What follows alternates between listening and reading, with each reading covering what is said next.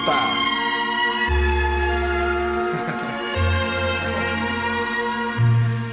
yeah. Nací en la otra punta del espacio, ahora encadenado en el barrio. Como un presidiario, la cárcel es mental, los barrotes son mis labios buscando a libertad en el anticuario. Soy milenario como la nave de Han, DNC Clan, sin plan, consiguiendo pan. Les lleno la barriga pa' que no quieran pensar. Les digo que soy pobre pa' que ellos no quieran más. Soy un líder natural. Me salen solos esos planes retorcidos pa' apoderarme de todo. Tengo money, no el de Marco. Me dicen que sueno hardcore. Yo no sé qué polla hardcore, yo flipo pescando sargos. Están hablando de algo que no me interesa. Cupen pensamiento y los esquivo con destreza. No me salpica ni una gota de esa clica. DNC, primo, agua bendita. Hola, humano. Estás hablando con reptilianos. Hola, humano. Estás hablando con el reptiliano. Hola, humano. Estás hablando con reptilianos. Ha sido complicado llegar a grabar hoy, tío. La- el peso de la fama nos está empezando a afectar. Yo lo estaba diciendo ahora, pero son- nuestras vidas están empezando a ser afectadas. Es demasiada responsabilidad, son 56 personas, la última y casi 70 el, el anterior y es difícil hacer un programa así, pero bueno, yo creo que hay que sobreponerse a las dificultades e intentarlo. Surgen los roces, pero tenemos una responsabilidad. Sí, yo creo que si queremos llegar a algún sitio, esto, estas fricciones y estos, estos, estas dificultades técnicas tienen, tienen que hacernos más fuerte. Estamos pasando por todas las fases. Se ha hablado ya de carreras individuales dentro del equipo. ¿sabes? Hay gente que quiere hacer sus podcasts por separado porque piensan que, bueno, como un poco como Bumburi, que son mejores que los demás. Y así estamos, tío, sufriendo, sufriendo. Yo me he olvidado un cacharro del ordenador en el curro, he tenido que volver a la oficina. David usa Windows, por lo tanto su vida es un desastre con la informática. Ha costado, ha costado bastante. Yo me he comprado un nuevo micro y yo no he tenido ninguna incidencia hoy. Soy el único que está aquí clavado a las 8, esperando a vosotros, tío. Parece ser que mi Windows después del reinicio está respetando la grabación. Sí, es verdad, tío. Nada como un, nada como un reinicio. El truco del almendruco clásico. Molt bé. Eh, bueno, señores, ¿de qué vamos a hablar hoy? Espera, que lo voy a decir. Espera, es que lo tengo escrito aquí, a ver si lo pronuncio bien. Ye... Espera, Yegisges... No, dilo tú, tío. Tú, correctamente. Ni siquiera lo has intentado. Tausendjähriges Reich. Tausend Yegisges... Tausend... Ja- Perdón, que te he pisado, tío. ¿Puedes hacerlo otra vez? Tausendjähriges Reich. El, el Reich de los mil años, ¿no? El imperio de los mil años, correcto. El Exacto. imperio de los mil años, tío. Sí. Vamos a hablar de Pues hilo nazis al hilo del título del programa, yo ya quería empezar y así nos evitamos tener que estar vagabundeando. Luego, si queréis, vagabundeamos. Eh, en cuanto a lo de los mil años, eh, he hecho los cálculos y los he hecho antes del programa porque he tenido que estar un par de horas preparando el programa con antelación, ¿sabes? Que somos un equipo muy serio. He descartado una noticia que iba a dar que era un OAX y todo. Hitler fue nombrado presidente. No, Hitler fue nombrado por el presidente Hindenburg canciller el 30 de enero de 1933. En el 33. Y la muerte. eh, voy a considerar la vida de Adolf Hitler como la duración del imperio, claro. Y la muerte de Adolf Hitler, jefe del partido nazi y canciller de Alemania, del 33 al 45, se produjo el 30 de abril de 1945. Se produjo bajo tierra, en un búnker, como una rata, pegándose un tiro en la cabeza y con su mujer al lado. El, el superhombre de Nietzsche acabó como una cucaracha. Y entonces, si hago la resta, me salen 12,25 años, 146 meses o 638 semanas. Así que mil años me pueden comer los huevos, la capacidad de cálculo de los alemanes. Eso es lo que quería decir para empezar el programa. Lo, lo mismo que tu cuñado quería que se lo comiese, le, le comieses los huevos, ¿no? Por el tema de Pearl Jam. Es que la vida es un círculo. La vida Ya es- lo dice el la en su último, en su último álbum. Yo tenía, yo- de hecho, me parece súper interesante que hayas am, equiparado nazismo a Hitler, porque esa es una de las preguntas que yo tenía. Yo no tenía respuesta para ellas, básicamente quería haceros esa pregunta, me parecía una reflexión interesante. Es si se habría dado el nazismo sin Hitler. Yo no lo sé.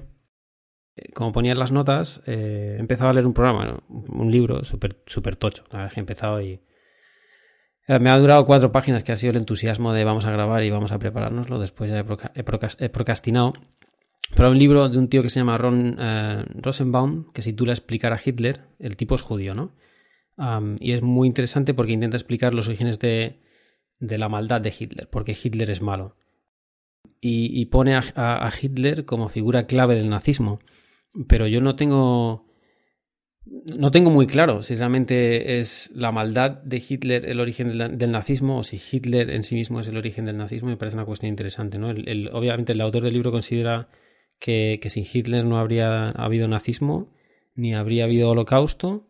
Eh, obviamente si miramos a cuál es el origen del nazismo, yo no creo que el origen, es mi opinión personal, no creo que el nazismo se origine en una sola persona. No sé qué opináis. Bueno, yo quiero empezar eh, dando mi opinión, que es que los nazis se han conformado un poco como el mito moderno del mal, pero yo no creo que eso sea verdad, ¿no? Al hilo de lo que tú decías, de dónde viene la maldad de Hitler. En lo que has preguntado, eh, yo creo que sí, que sí se hubiera dado sin Hitler. Ah, y al hilo de lo que yo estoy diciendo, ah, creo que los, los nazis, bueno, la corriente ideológica de la que surgió el nazismo, al final, eh, que arrastró a todo un país, son únicamente humanos equivocados, están infectos por ideologías, o por una ideología que es totalitaria, que está basada en la identidad social, por encima del individuo, que tiene pobres conceptos humanistas, ¿no? que ha llevado un poco al límite eh, el orgullo de, ese concepto de nación que tenía, ese constructo de nación que se, que se hicieron. Y bueno, para terminar, o sea, para terminar esta primera reflexión, ah, quiero, quiero decir que los nazis han sido la expiación moral de Occidente y eso se ve en que son el recurso para presentar el mal como el icono en cada producto de entretenimiento, cada película. Eh, tienes 100.000 libros sobre la maldad de los nazis, sobre las cosas malas que hacían los nazis. Ah, no se me malinterprete, los nazis ah, y su ideología infecta fueron unos cabrones, ¿vale? Pero eso no quita eh, para que un poco espiemos a través de ellos, eh, pues bueno, los males de nuestra sociedad. Eh, nuestra sociedad es buena, derrotó a los nazis, que son malísimos, somos mejores que ellos. Occidente es el producto de la victoria del bien sobre el mal, llevamos el periodo más largo sin guerra, somos la puta hostia. Pero hay una cosa clara, ¿no? Y es que nuestra sociedad está infectada, a lo mejor no de una ideología como la de los nazis, pero desde luego con pobres conceptos éticos y con una moralidad muy cuestionable, ¿no? Se relativiza absolutamente todo, ¿no? Y bueno, spoiler. Los nazis y los alemanes no eran malos. Eran exactamente iguales que nosotros. Y eso es únicamente maniqueísmo, ¿no? Podemos hacer pelis tipo Star Wars, lo que queráis, ¿no? Pero solo hay que esperar a que un par de personas con arrestos y el caldo de cultivo adecuado pongan sobre la mesa eh, la cosa que, las cosas que el pueblo quiera oír y lo sustente sobre, violencia. Volverá a pasar. Y por eso digo que Hitler no es en sí, eh, o sea, es pieza clave del origen del nazismo, pero no es condición sine qua non. Para mí no. Sí, yo de esa pregunta, yo estoy de acuerdo con David. Yo creo que reducir el nacionalsocialismo a la figura de Hitler es un poco una forma de exculpar a la sociedad, ¿no? Decir, bueno, es que nos vimos arrastrados por una personalidad increíble, por un carisma increíble, que yo luego cuando le escucho hablar, será porque no entiendo alemán, no veo ese carisma ni esa personalidad por ningún lado. Me, me parece bastante ridículo cuando habla. Pero bueno, allí siempre he oído que el carisma y la forma de hablar y cómo arrastraba a las masas, decir que el nacionalsocialismo está asociado a Hitler es ignorar cómo se origina el nacionalsocialismo y las consecuencias que tuvo. Yo no creo que es una ideología, no puede estar eh, reducido a un solo hombre. Y luego de lo que ha dicho David de si los nazis son malos o no, es cierto que se utilizan, bueno, el cine de Hollywood, podríamos decir, los ha utilizado de malo común cuando le ha interesado, como ha utilizado de malo común a la Unión Soviética, como en las últimas series el malo común son los islamistas. Ojo, ojo, la maldad existe. Yo creo que sí, que en ciertos individuos se presenta algo que en la moralidad de todo ser humano eh, lo, mm, casualiza o lo identifica como maldad, ¿no? Es el adjetivo que se utiliza, pero eh, en, sí la gente no es que fuera mala, simplemente se llevaban por una, por una moralidad que, se basaba en una ideología infecta y al final eh, te encontrabas gente que hacía buenas obras y gente que es perfectamente normal, haciendo cosas buenas, comportándose perfectamente en su entorno familiar, pero que consideraba a los nazi, a los judíos como ratas, entonces no los trataba como seres humanos. Entonces, bueno, tienes ahí esa dicotomía. ¿La moralidad es inferior a la que tenemos hoy en día? Por supuesto, ¿cómo no va a ser inferior? Una, moralidad eh, que coge una etnia y, la saca del contexto del ser humano, obviamente, es una moralidad que es inferior a nosotros, ¿vale? Pero eso no, quiere decir que una persona que esté o que se vea imbuida por esa moralidad sea necesariamente mala. Ahora, los instigadores de esa moralidad, bueno, podríamos hablar de si son gente mala o se ven, llevada por llevados por sus circunstancias. Quería puntualizar eso. Eso, es, eso me lleva a la, segunda pregunta que quería haceros antes de... Bueno, ya nos estamos metiendo en el tema, pero tenía dos preguntas. La primera es si, realmente el nazismo... Eh, eh, si, si Hitler es la figura clave del nazismo o no.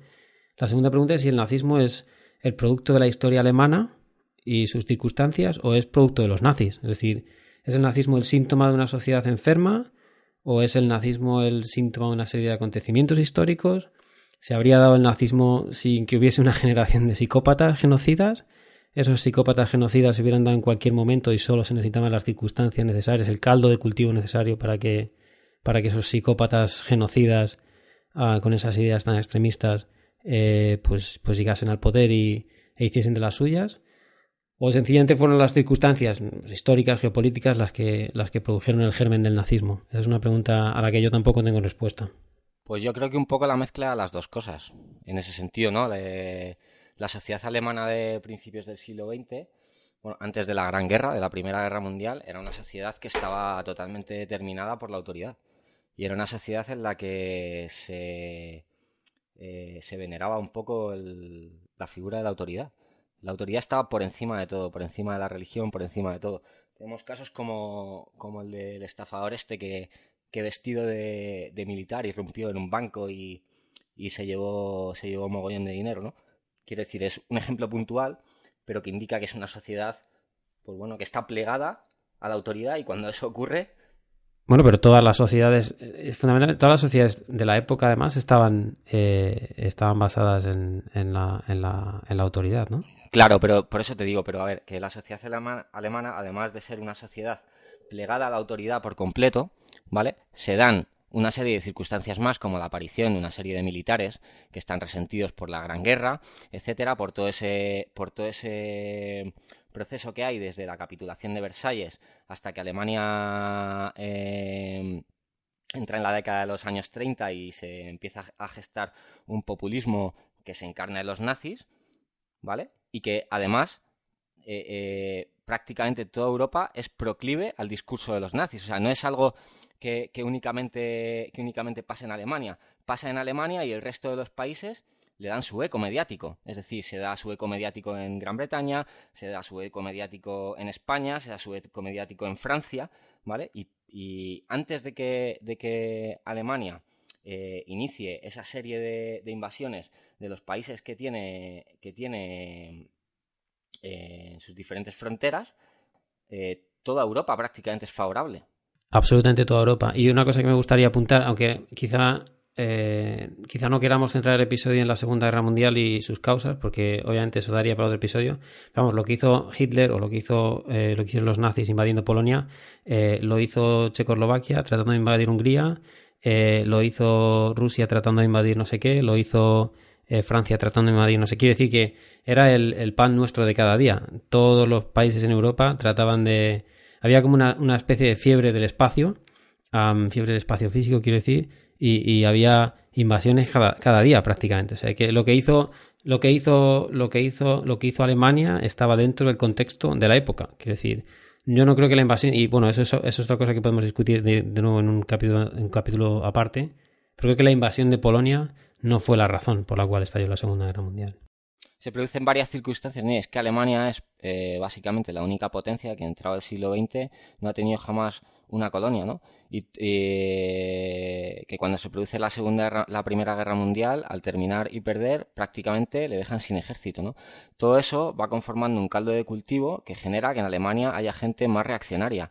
Cuando tú tienes eh, una nación fuerte, un, un estamento militar poderoso, ¿vale? Pues el populismo cala menos cuando tu sociedad, eh, de alguna forma, no está humillada por el resto de las que tiene alrededor. En ese sentido, Alemania, pues bueno, salió de la Primera Guerra Mundial muy, muy escaldada. Al final los vencedores escriben la historia. La escribieron en la primera y la escribieron en la segunda. Ah, en Alemania, simplemente, esos movimientos triunfaron porque además eh, se dieron aparte de las circunstancias que he comentado, circunstancias económicas muy duras, ¿no? Alemania entró en una, recesión, en una recesión muy, muy fuerte. Ah, pues bueno, todo esto del populismo, claro, había mucha gente desempleada y el enemigo fácil. O sea, las ideologías totalitarias básicamente se basan en identificar al enemigo en, eh, un todo homogeneizante, que en este caso fueron los judíos, fueron las minorías, pero eh, principalmente los judíos, que fueron los que, los que recibieron el, golpe más fuerte. Y, al final, lo que te digo, los problemas son muy complejos como para identificarlos en un, en un todo. Eso no tiene sentido. Pero bueno, la gente lo compró y a día de hoy se sigue comprando en muchos sitios. Eh, yo creo que es cierto que en esa época, o sea, es cierto que la situación política era convulsa en esa época y es cierto que el expansionismo y que conquistaba otros países y que no era el único régimen totalitario en Europa. En España teníamos a Franco y en Italia tenían a Mussolini y en Rusia tenían a Stalin. Y Francia, Francia era muy profascista. Todos los países nórdicos vendiéndose al mejor postor eh, Suiza vendiéndose al mejor postor. Francia, Francia le abrió la puerta a los nazis como un cuchillo. Absolutamente. Sí, sí. Eh, lo que pasa que lo que yo veo diferente es que otros tipos de totalitarismos eran, no sé, en el caso del pueblo alemán creo que el, el, hecho de que fuera un régimen totalitario, además de la cultura, lo que has preguntado de, ¿es un producto de la historia de Alemania o es un producto de los nazis? Yo creo que sin la historia de Alemania, sin los orígenes de Alemania, sin cómo los alemanes se ven a sí mismos, sin, sin la forma de ser alemana, no hubiera, no hubiera existido el nacionalsocialismo. O sea, sí es cierto todo lo que he oído de la situación política de la época de la Primera Guerra Mundial, todo eso, y llegaremos, supongo que habremos, haremos más programas y llegaremos a hablar de la Segunda Guerra Mundial y de todo.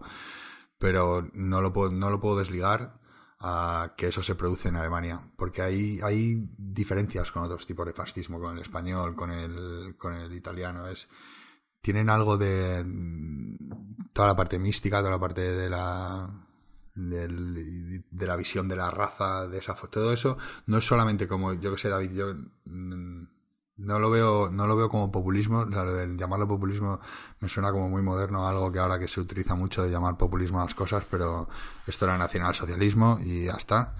Y ya sé, no, eso era todo lo que iba a decir.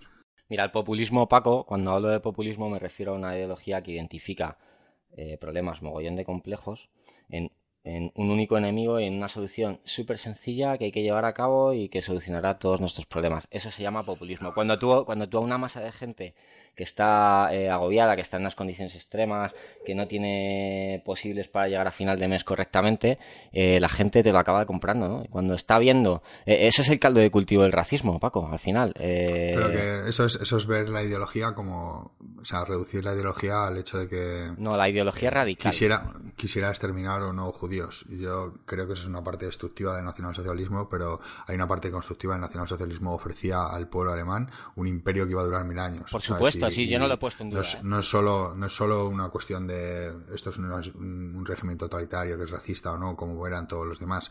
Es que además ellos querían crear algo diferente. No, no, no, la, vida, la vida en el Tercer Reich era una vida pues casi idílica. Al principio, antes de la guerra y los dos primeros años de guerra, la vida en el Tercer Reich era una vida en una nación próspera y en un estado fuerte que, que tenía instituciones afianzadas. Eh, el nazismo consiguió impregnar y modificar todas las instituciones de Alemania y esa fortaleza las trasladó a su ideología y a finales del 42, cuando empezó a desmoronarse todo, pues obviamente el Estado también se desmoronó. Pero realmente la gente que compró esa ideología y que hizo llegar a los nazis al poder, no creo que en 1938 estuvieran descontentos con la gestión del, Tercer Reich, porque de hecho la economía, del tercer, la economía de Alemania creció mogollón y el país era próspero en comparación con 12 años antes. Eh, yo estoy de acuerdo con eso. Perdona la chapa que te he pegado, Paco, y te he interrumpido. Pero No, no, no, tenía no, que decirlo, o sea, que, que- que- yo también comparto esa visión, lo único que estoy hablando un poco, pues bueno, de la visión que tenemos en Occidente, de después de la guerra, eh, todo lo que se nos ha ido contando, ¿no? Que al final, pues bueno, es un batiburrillo de cosas que conforman a los nazis como un icono de la, de la cultura pop, que es lo que decía antes, ¿no? Los nazis son los malos y lo que ha resultado son los buenos, pero eso es un poco más complejo, porque estaban los soviéticos y también estaban los... Entonces, bueno, vamos a ver las pelis de Indiana Jones con un poco más de perspectiva. Yo creo que hay, hay. Yo creo que estamos todos de acuerdo en el fondo. Eh, yo creo que la diferencia que hay entre los nazis y el resto, y por eso los nazis han sido también. Yo creo que si. incluso si, si no hubiera habido una guerra y no hubiera habido vencidos o vencedores, creo que desde un punto de vista. Vamos a intentar ser objetivos, aunque es muy difícil. eh, los nazis son otra cosa. Eh, de hecho, la, la- la prueba es que no ha habido. Antes y después, no ha habido nazis. Solo ha habido una vez nazis. Solo ha habido una vez un pueblo, un país, un imperio, un grupo de gente que se ha dedicado a manufacturar la muerte. Sí, sí lo ha es- habido, sí lo ha habido, no, no. Pero, ha, pero ha ganado la guerra. El Imperio Romano, por ejemplo. No, no, no, no estoy de acuerdo. Yo creo que el, el imperio, yo creo que el imperio romano no ha eliminado a seres humanos en aras de la raza, por ejemplo, o en aras del purismo. Yo creo que, que, que, que- además eh, tenemos que tener en cuenta también el imperio romano de dónde viene, es que no puedes, No, no, tampoco claro, puedes. a ver, yo no, estoy, yo no estoy juzgando hechos de hace 1800 años o 2000 años con el prisma actual, para nada. ¿eh? No, Exacto. estoy- Eso es como, eso es como, como, como juzgar con los valores actuales eh, el descubrimiento de América. Es, desde mi, punto de vista, un, desde mi punto de vista, un error de base. Lo que digo es que eh, la diferencia entre los nazis y el resto de la historia es que los nazis han manufacturado la muerte, han construido fábricas para matar, han trabajado bajo la premisa de tenemos que matar más y de forma más efectiva. Y eso, desde mi punto de vista, les hace ser los más malos de la historia. Lo siento mucho. Eh, eso también es reducir a los nazis a los campos de concentración. No, no, no quiero con esto decir que esté mal. Digo que. eh, y yo he estado en un campo de concentración. Supongo que todo, pues tú también habrás estado. Estaba en el de Sachsenhausen, el que está lado de Berlín. Estuve dos veces cuando vinieron a visitarme. Y la segunda vez que fui dije que ya no iba a volver más porque eso es una movida, como yo no he visto una cosa igual en, mi, en toda mi existencia.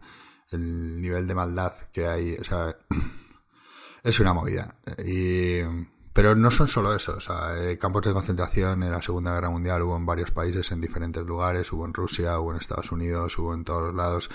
La guerra eh, la tratamos de entender ahora en el siglo XXI como algo. El holocausto empezó antes de la guerra, ¿eh? Te lo recuerdo. Ya había campos Claro, de concentración eso- antes- eso de que empezara la guerra. decir, José, que la guerra siempre ha sido igual y que a lo mejor tenemos una perspectiva, pues eso, de lo que nos ha vendido la cultura popular, pero que los nazis han sido un producto más. Lo que pasa es que antes ese tipo de productos han ganado las guerras y han vendido la historia como les ha salido de los cojones. En ese sentido, claro que no. Los, los romanos no hicieron una guerra eh, basada en la raza, ni hicieron un, un genocidio étnico. Ni, ni- Bueno, bueno, bueno, bueno. Ahora que sí. No, no, no, José- no con las- Mejor tendríamos que hacer un humano sobre el Imperio ver, Romano. No, pero escucha, lo- con- José, no, o sea, José, Paco, no con las motivaciones que tenían lo- los nazis. Ahí eh, estoy de acuerdo con mi hermano, los, los romanos, ¿vale? Tendrían una ideología totalitarizante, pero no eran de base como los nazis, pero eran un imperio que se dedicó a manufacturar la muerte y a manufacturar el, el tráfico de personas. no, no, fue un claro imperio sí. que se, que se dedicó a matar, pero es distinto. O sea, lo que todo el mundo, todos los seres humanos, todas las civilizaciones, todos los imperios han matado, sin duda. Vamos, pero puedo contar ¿cómo- unos cuantos genocidios de los romanos, sin despeinarme, ¿eh? Sí, pero basándose en qué, esa es la diferencia. En cualquier caso, en Yo quería, escucha, yo quería contestar a Paco. eh, estoy de acuerdo que el- no puedes reducir el nazismo al holocausto. Estoy completamente de acuerdo. Pero obviamente es una parte tan, tan central de, de- de- del, del nazismo que es complicado. No, de alguna manera no, no- no sacarlo y, y- y- y- y utilizarlo como, como punto comparativo. Al, al- al- revés, punto anticomparativo. Es decir, no puedes comparar los nazis con nada, porque mira lo que hicieron, mira el holocausto. Pero estoy de acuerdo que reducir el nazismo al holocausto pues es simplificar las cosas. ni metían ni los campos de concentración solamente son de parte del holocausto judío en los campos de concentración empezaron yendo alemanes de socialistas alemanes homosexuales alemanes contrarios al régimen nazi que los ha vivido y los habrá toda la vida y luego se llenaron de judíos y se llenaron de rusos se llenaron de gitanos y se llenaron de todo tipo de personas en concreto con los ju- en concreto con los judíos eh, se exacerbaron bastante más Sí, bueno, se, se- vamos, que quiere decir que manufacturan la muerte a todos los niveles. Que los alemanes que nacían con, con, con, defectos genéticos o con enfermedades se los cargaban también porque esto eh, iba en contra del purismo de la raza. Quiere decir, el, el, claro, el holocausto. Luego está el tema de simplificar los nazis con el holocausto y simplificar el holocausto con los judíos, que también es una tentación, ¿no? Siempre decimos que el holocausto se trataba de los judíos. No, el holocausto no fue solamente el exterminio del pueblo judío por parte del pueblo nazi. El holocausto tuvo muchos otros vértices que muchas veces se nos olvidan, porque la mayor parte de los que, de los que perecieron, de los que fallecieron allí, fueron judíos, pero eso no significa que el holocausto estuviese única y exclusivamente basando, basado en, en, el exterminio del pueblo judío. Lo que yo te quería decir, José, sintetizado. Eh, los nazis fueron un imperio en construcción que no prosperó y antes ha habido muchísimos imperios. La ideología que los ha movido es indiferente. Yo ahí no me voy a meter. Obviamente los nazis tenían una capacidad tecnológica que no tuvo el imperio romano. A lo mejor si el imperio romano hubiera podido meter a 200.000 caduceos en, en cámaras de gas lo hubiera hecho. Es que no lo sabemos, es lo que te quiere decir. Y luego aparte hay imperios generadores y hay imperios totalmente destructores, no tienen nada que ver. Para mí, por ejemplo, y creo que no es chauvinismo, aunque me estoy estudiando a mí mismo, el imperio español tuvo parte de creador y en ese sentido integró las poblaciones que, conquistó. Y por ejemplo, el imperio, el imperio británico las sometió completamente. Y cuando te digo someter completamente es someter completamente. Es que en el imperio castellano había nativos y había eh, gente que nació de esas uniones entre nativos y castellanos que llegó a, cotas de poder increíbles. Bueno, y no tienes más que ver el ejemplo de Simón Bolívar. En ese sentido es lo que yo quería apuntar, ¿no? Los nazis simplemente fueron un imperio in making que no llegó a nada, ¿vale? Y que tenía unas posibilidades que nunca antes había tenido nadie. Pero eh, lo intentó hacer, o sea, lo intentó hacer dentro del territorio europeo primero, que en eso sí se parece a Roma, y eso no, no se parece tanto a otros imperios anteriores en Europa. Alemania intentó conquistar toda Europa, y una cosa es que Europa conquiste otros sitios que son imperialistas. Lo hemos hecho toda la historia de, Europa, lo hizo España, lo hizo Portugal, lo ha hecho Inglaterra, lo ha hecho Francia, lo ha hecho Holanda, lo han hecho todos, menos Alemania, es cierto. Y Alemania intentó montar ese imperio en el siglo XX en el medio de Europa. Claro, Paco, pero escucha, por, eso, por eso perdió la guerra, porque una de las motivaciones de Alemania y donde principalmente se, se escenificó la Segunda Guerra Mundial fue en países como Eritrea, por ejemplo, que eran colonia, colonia, italiana. Eh, África fue un teatro de operaciones principal de la Segunda Guerra Mundial. Lo que pasa es que eso no se cuenta y casi más que en Europa. Europa fue un teatro porque Alemania perdió la guerra, porque si no hubiera estado todo tranquilito, llegamos, conquistamos y todo tranquilo. Eso es lo que pasaba en Europa.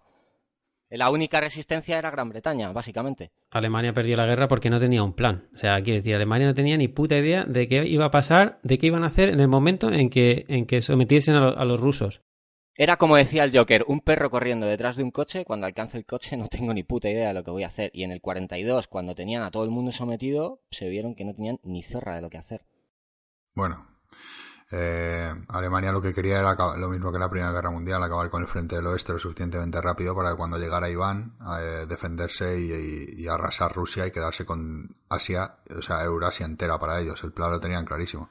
Yo no creo que lo tenían tan claro. ¿eh? De hecho, no, la prueba de que no lo tenían tan claro es que, y eso es uno de los grandes mitos de la Segunda Guerra Mundial, y de, nuevo, estamos, estamos haciendo un, casi un programa de la Segunda Guerra Mundial, en el fondo.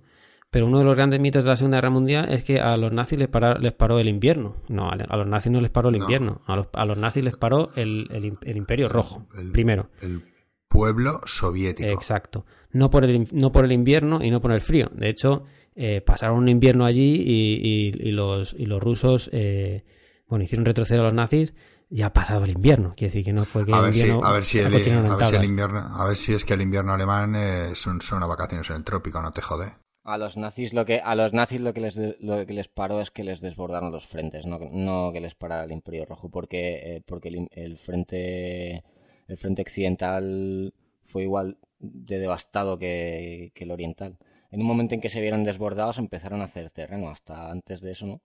Eh, bueno, el problema fundamental de los nazis en la Segunda Guerra Mundial. perdón. El problema fundamental de los nazis en la Segunda Guerra Mundial es que eh, Hitler lo quería, lo quería controlar todo. Y Hitler, básicamente, eh, estaba. Hitler básicamente les decía a sus generales cómo tenían que hacer eh, campañas militares, lo cual fue un error gravísimo por parte de Hitler, ¿no? Pero obviamente estaba, claro. Pero eso, eso, lo hacían, eso lo hacían todos. No, eso no, eso no lo hacían todos. No, no, y, no luego había militares, y luego había militares como Rommel que se lo pasaron por el forro de los cojones y así triunfaron. Exacto. En el momento en que los, los generales alemanes no hicieron. en los momentos puntos esos que los generales alemanes no hicieron caso a Hitler, eh, hubo victorias. El problema es que Hitler lo quería controlar todo. Y, y bueno, desde un punto de vista militar eh, la Segunda Guerra Mundial por parte de Alemania fue un auténtico desastre. Un auténtico desastre. Eh, eh, lo primero, o sea, lo que quería decir de lo que habías hablado antes, que Alemania no le para el ejército soviético es cuanto menos discutible. Que el frente importante de la guerra fue el del este y no el del oeste, eso está clarísimo. Yo, aunque no menos, no menosprecio, un segundo, no menosprecio el frente del oeste, que he visto Gang of Brothers, o Band of Brothers, que es un pedazo de serie y hablan desde el desembarco de Normandía hasta que llegan a Alemania y es brutal y los aliados sufrieron, pero solamente en Stalingrado murieron los mismos rusos que todos los ingleses y franceses juntos en la Segunda Guerra Mundial, o sea que Sí, Paco, yo, yo eso no te lo niego, pero que no una correlación no indica una causalidad, una causalidad. Lo que yo quiero decir es que la eficiencia del frente del oeste hizo que el frente del este empezara a ganar terreno y daba igual, da igual que estuvieran muriendo millones de personas o que al final murieran millones de personas en el frente oriental. Yo no digo eso. Quiero decir que el acoso de los aliados en el frente del oeste hizo que los alemanes no pudieran seguir avanzando en el frente del este. Eso es lo que yo quiero decir. Simplemente que si no hubiera habido, si no hubiera habido eh, Gran Bretaña eh, y Estados Unidos acosando por un lado, probablemente Alemania sí hubiera conquistado parte del territorio ruso, aunque al final les hubieran, les hubieran parado los pies. Pero no hubieran, pero no hubieran conseguido hacerle retroceder. Eso es lo no que quiero, no, no, creo que este sea, de, o sea, de hecho yo, o sea, no creo, no, es que no me he preparado nada de la Segunda Guerra Mundial, entonces no, no, pero eh, lo que dices es, yo digo que es discutible, no digo que sea cierto, falso, nada, digo que es discutible. Alemania llega hasta, eh, los nazis llegan hasta Moscú. Las victorias, ale, las victorias en, alemanas hasta el año 43 se basan en un pilar básico y es la, en cómo están construidos los tanques. Mientras lo, los de las demás naciones estaban construidos con remaches, los tanques de los alemanes estaban revestidos con wolframio, ¿vale? Con, o, con, o con tungsteno, si lo prefieres llamar, ¿vale? Que lo, que lo estuvieron extrayendo, extra, extrayendo de España y fue básicamente uno de los motores económicos del Tercer Reich, ¿vale? Hasta que los aliados se dieron cuenta de qué es lo que estaba pasando y reforzaban los carros, etcétera, y empezaron de alguna manera a hacer mella en el frente occidental. Hasta que no hicieron mella en el frente occidental, los nazis entraron a Rusia como quisieron. Eso es lo que lo que intento expresar. Yo no te digo que después no les hubieran parado, simplemente que al final es una conjunción de cosas, ¿no? Ni los aliados eran, ni los aliados fueron los héroes, ni los ni los rojos ni el ejército rojo fueron los héroes, porque eh, debo recordar que el, que el, ejército rojo era un ejército que iba con menos armas que hombres. Entonces, así no puedes ganar una guerra con eficiencia, Paco. En, de así, empe así, em así, empezó la Segunda Guerra Mundial, así no acabó la Segunda Guerra Mundial. La Segunda Guerra Mundial acabó con el ejército rojo entrando en Berlín. Sí, claro, entrando no, en Berlín no porque... No los aliados, el ejército rojo. Ya, claro, pero ¿quién bombardeaba Berlín? Sí, sí, sí, los dos frentes luchaban en contra de los nazis. Lo que Alemania tiene que entender en algún momento de su vida es que no puede no puede pelear contra el mundo entero y ganar. Eso es una cosa que los alemanes tienen que entender y creo que esto tiene que ver con la historia de por qué el nazismo sí, sí es una ideología factible dentro de Alemania y no dentro de otro país. Yo no me lo imagino saliendo en España o en Italia. Somos totalmente diferentes. y hasta aquí nuestro monográfico de hoy sobre la Segunda Guerra Mundial. Nos vemos en Hola Mano 7 hablando sobre el nazismo. Creo, Paco, que eso es un poco justificación psicológica, ¿no? Porque el decir que eso solo les puede pasar a los alemanes que a nosotros no es un poco no sé, yo creo que... No, no, no digo que nosotros no, digo... no, no. somos diferentes que ellos, igual que no somos diferentes, diferentes de los hombres que vivían hace 300.000 años. Bueno, no me acuerdo, no sé si estoy dando el dato exacto, pero la gente que vivía en Altamira era exactamente igual que nosotros. Nos han vendido la historia de que es que eran primitivos, unga, unga, que no, que no, que pensaban igual que tú, tenían las mismas inquietudes, lo único que les diferencia de ti es la tecnología. Y los nazis, en ese sentido, estaban en un contexto, y un tío que vivía en la Alemania nazi en el año 35 como puedes ser tú, por ejemplo, a lo mejor hubieras estado de acuerdo porque te hubieras visto imbuido de ello y a lo mejor no querías perder tus privilegios. A lo mejor tenías una familia y tenías hijos y te ves imbuido y lo único que haces es colaborar. Es que no sabes cómo vas a reaccionar ahí. Entonces analizar los nazis desde, la, desde el punto de vista, no, es que son alemanes y esto solo les puede pasar a ellos, no lo creo. Una cosa es, eh, es que la diferencia que tiene esta gente es que no solamente es esa forma de pensar, sino que ellos, o sea, no, no es que si yo me viera en esa situación, no solamente es el que el contexto sea malo y que entonces es una sociedad que en un contexto negativo se unen entre ellos, es que aparte de eso tienes que creerte que perteneces a una raza superior a todas las demás y que tienes una historia que se remonta a no sé cuántos mil años y que eres una raza pura donde no se ha, no se ha mezclado con ninguna que eso extranjera. Lo, han creído todas las naciones de Europa, tío lo largo de, los siglos lo han creído, lo han creído los castellanos.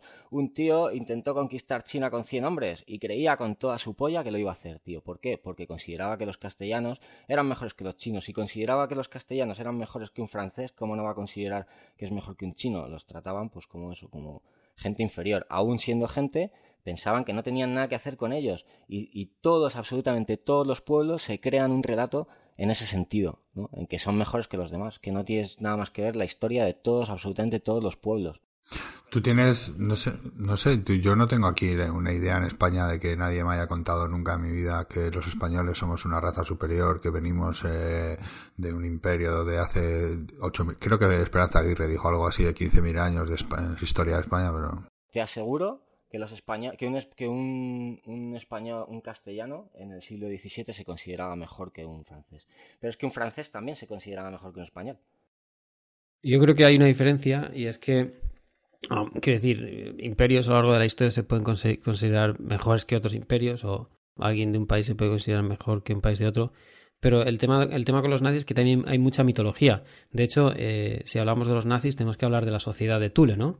La sociedad de Tule, que es un, grupo de, bueno, un grupo de, nazis ya, ya, per se, ocultista, racista, eh, que fue además el origen del Partido Nacional Socialista, es decir, fue eh, la, la, organización en la que básicamente se, se, fundó, digamos, el Partido Nacional Socialista, ¿no? Eh, una, una, sociedad, la sociedad Tule, que lo que reivindicaba es que, es que los nazis eran el origen, bueno, el era la, reencarnación, digamos, de una raza mítica, ¿vale? Que tenía su origen en, en, la parte más nórdica, digamos, del mundo, básicamente los países nórdicos en ese momento, y que creían que, bueno, que, había, que, había, que, había gente dentro de la Tierra. O sea, eran un, grupo racista, fascista y, y, ario que creían en la teoría intraterrestre. O sea, no nos olvidemos. De hecho, lo que decía la sociedad Thule es que el origen de, de, la, de la, raza aria eh, tenía, tenía, su inicio en, la Atlántida. O sea, estamos, hablando, estamos hablando de un. No sé, de una ideología. Esa es la vamos a llamar, Claro, no, no, no, no, podemos decir llamar a los nazis imperios. Desde mi punto de vista, es una ideología, una ideología que llegó a ser un imperio, ¿vale?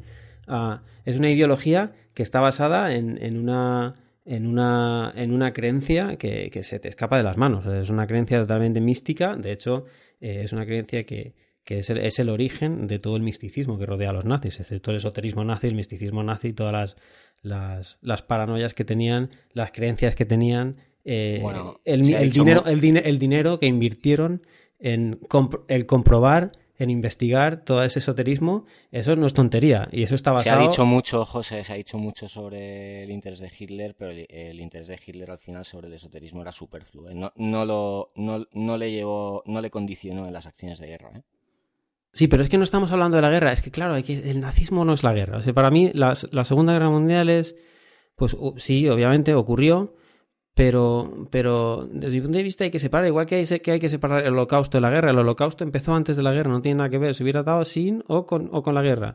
Creo que el nazismo per se eh, nace de una teoría súper bruta, o sea, de una teoría súper, no lo sé, es que no, ni siquiera puedo escribirlo, es, te vuela la cabeza cuando lo piensas, que había unos troncos en los años 20 en Alemania que creían que eran los, eh, pues eso, eh, los herederos de una raza superior a todas las razas en la Tierra y que, y que además creían en la, en, la, en la teoría intraterrestre. O sea, partiendo de esa base, y, ese, ese grupo fue el grupo que absorbió Hitler, que se convirtió en, de, ser la sociedad Thule a ser el Partido Nacional Socialista alemán. O sea, no es ninguna tontería, se mezclaron. Eh, la, la, ideología y los protagonistas se mezclaron y dieron resultado a lo que dio resultado. Y eso no, Claro, desde el punto de vista, eso, eso, me- eso no perdón, es. perdón, pero igual que se mezcló Eso- la falange, igual que, eh, que Franco aglutinó la falange y el carlismo, sí es lo mismo. Ya, pero la falange y el carlismo no creían que la Atlántida estaba en sus, origen, sus orígenes. Ya, ya, ¿no? es una, decir, pero me refiero que es una ideología es una, desvi- es una digresión tan absoluta que, que- que, desde mi punto de vista merece, merece un estudio. El Studiengruppe für Germanisches Altertum, el grupo de estudio para la antigüedad alemana. Eso es la Sociedad de La Sociedad el nombre sí, original. Un grupo de ocultistas que se fundó en Múnich después de la Primera Guerra Mundial y que fueron los que financiaron el Deutsche Arbeiterpartei, el DAP, el partido anterior al, al partido de los nazis. Exacto. Básicamente, eh, Hitler transformó el partido de la sociedad Thule en el Partido Nacional Socialista que todos conocemos. De hecho, su eslogan, eh, recuerda que eres alemán, mantén tu sangre pura. ¿Vale? Sí. Bueno, y leo Sí. directamente a la Wikipedia. El, el principal interés de la sociedad Thule fue una reivindicación sobre los orígenes de la raza aria. Thule, es que es muy fuerte, tío. Thule era un país situado por los geográficos grecorromanos en el más lejano norte. La sociedad fue bautizada en honor a la última Thule, en latín el norte más distante, mencionada por el poeta romano Virgilio en su poema épico Eneida. ¿Vale? O sea, ese grupo, ese grupo que tenía que es que es, es como es como el satanismo, eso es como algo que crees que no que no puede existir de lo de lo bruto que es, pues ese grupo en los años 20 existía y de ese grupo se nutrió Hitler para, para montar el Partido Nacional Socialista. O sea, puf, es, es muy es muy loco. Uno de los libros que estuve viendo para la parte de preparación del podcast La preparación Eh, inexistente. Que quería enlazarlo con lo de la sociedad Thule. Es un libro que escribe Tacitus, que es un romano, que luego todo lo que tenía preparado yo para este podcast es de Roma. Es un libro que se llama Germania. Lo que has dicho, la sociedad Thule, de por qué pensaba en el estudio de los arios. O sea, sí, una de las cosas que más, esto lo escuché en uno de los podcasts que escucho, el de History on Fire, del italiano. Uno de los párrafos que más, y el pibe lo dice así, hizo salivar a los a los a la gente de la sociedad de Thule, a los primeros nazis. Es un párrafo en el que Tácito, lo tengo delante y lo voy a traducir del inglés, así que soy un poco malo. Pero el pibe dice que los propios alemanes cree que es muy poco que cree que es probable que sean totalmente indígenas y que no tengan ninguna sangre extranjera. Entonces el, el propio Tácito está explicando a los alemanes como una raza tribal, mística, alemana, en comparación con la sociedad corrupta eh, eh, romana y cómo la, sociedad romana se ha ido corrompiendo y sin embargo hace una imagen de estos bárbaros extranjeros que son puros y que no se han, que no se han mezclado con ninguna raza y es una idea que a los nazis se la ponía durísima la gente de la sociedad de Thule, que es lo que tú has dicho. Pero si te lees el siguiente párrafo, Tácito, que era eh, romano y pensaba que la cumbre de la civilización era Roma y que esta gente eran bárbaros. Lo que dice es que viviendo en un país con ese tiempo de mierda en el que solo hay bosques y no puedes hacer absolutamente nada, como la gente de las sociedades más civilizadas del sur iba a ir ahí a mezclarse con ellos. O sea, no es una cuestión de que el, romano esté dándoles el privilegio de una raza pura, sino que es que nadie querría mezclarse con ellos. Lo que pasa es que los, místicos alemanes de la sociedad Thule se tomaron esto como ellos querían y eh, esa es la parte que a mí más me interesa de, todo el, de, de todos los nazis. Una ideología producto del es. despecho, ¿no? Sí. Sí, sí, sí, sí, pero basado, o sea, contando una historia de raíz desde el principio, ¿no? De- desde dónde vienen, que creían los intraterrestres, como has dicho tú, que es, que es una cosa muy loca, ¿no? Que de repente una sociedad genere eso, de- porque puedes tener una mitología, puedes tener, yo qué sé, o sea, la, propia, los- nosotros tenemos la nuestra, ¿no? Todos tenemos nuestra mitología, pero que de repente un, este tipo de, de sociedad militar totalitaria, que era muy característica de esa época, ¿vale? Pero que de repente se inventen esta movida, esta historia, y, y lo fundamenten para dar base a una ideología que es exterminadora, es increíble, tío. Dentro de Alemania, que son gente mm, muy racional. O sea, el- eh, tú- tú estás diciendo de alguna manera que el origen de- del nazismo se remonta a Roma. Sí, sí. De hecho, iba a empezar diciendo que lo, lo en algún sitio lo he leído, porque como leo mucha mierda, la culpa de internet, que lo de los genes, eh, ser rubio con los ojos azules, podía ser una herencia neandertal y quería empezar con eso, pero eso es totalmente falso. Así que es una estupidez empezar con eso. No, no tenía. Pero sí, lo que lo que tenía preparado era el, libro este de Germania del Tacitus, que es, es entero, está el audiolibro en una hora, y el pibe está, pues, un poco, eh, lo que se hace ahora, esto se va a entender mal, entonces es complicado decirlo, pero lo que se hace ahora de eh, romantizar a las sociedades eh, indígenas tribales de cualquier lugar del mundo, da igual, como algo puro y con valores, ¿no? El mito del buen salvaje. El mito del buen salvaje, sí. Que esto es complicado, ¿no? Porque ni, esto es totalmente cierto, ni España cuando, que no era España, bueno, eh, cuando fuimos a la conquista de América, tampoco fuimos repartiendo caramelos, ¿sabes? Eh, ninguna de las dos cosas es cierta. Eh, ni, ni, ni el indígena es algo superior, pero bueno, es algo que se utiliza mucho en la literatura y en la crítica política para criticar una sociedad civilizada corrupta frente a la pureza del... Y el propio César, cuando está escribiendo. Paco, reducirlo a una dicotomía. Exactamente eso es, una de las características del populismo. Que ahora, ahora cuando termines, quiero decir una cosa. Continúa. es que lo, que te he dicho antes, lo del populismo yo no entiendo lo que es. Entonces necesito que alguien me dé una explicación. bueno, yo creo que el populismo, el, populismo es, un término que se, se utiliza cada uno lo utiliza como quiere para su propio beneficio. sale del nabo, ¿no? Sí, eso es verdad. Cada uno dice lo que le sale del nabo. Eso es cierto. De hecho, populista puede ser uno de izquierdas, puede ser uno de derechas, puede ser uno del Madrid, puede ser uno del Barça, puede ser uno de Apple y uno de Samsung. Quiere decir, populismo es, es un término que está tan manido, es como el término histórico en, en el entorno financiero. Está totalmente, es, un, es un término totalmente devaluado porque todos los movimientos son históricos, los picos son históricos, las caídas son históricas. Eh, el populismo está aquí, está allí, el populismo está en Chile, el populismo está en en, en, Madrid, el populismo está, eh, el alcalde de Barcelona es populista. Exacto, eh, no, hay una ideología social populismo. Eso el populismo es una manera de hacer política con determinados factores que ahora os detallo, pero continúa, Pago, que no te quería cortar, tío. No, no, es que lo estaba diciendo ahora el Percha cuando no estabas, que es que el, pop, o sea, para mí el término populista es una cosa como muy amplia que se usa para eh, descalificar a alguien que no te gusta, pero que los políticos ahora mismo todos son populistas. No hay aparte, aparte, aparte, eso es otra cosa, es un recurso, sí. Quizá habría que ah, no habría que confiar en, el, uso de la palabra populista que hacen los Es una etiqueta más, como facha o nazi, a que ahora se utilizan con mucha ligereza. Bueno, un nazi es un nazi.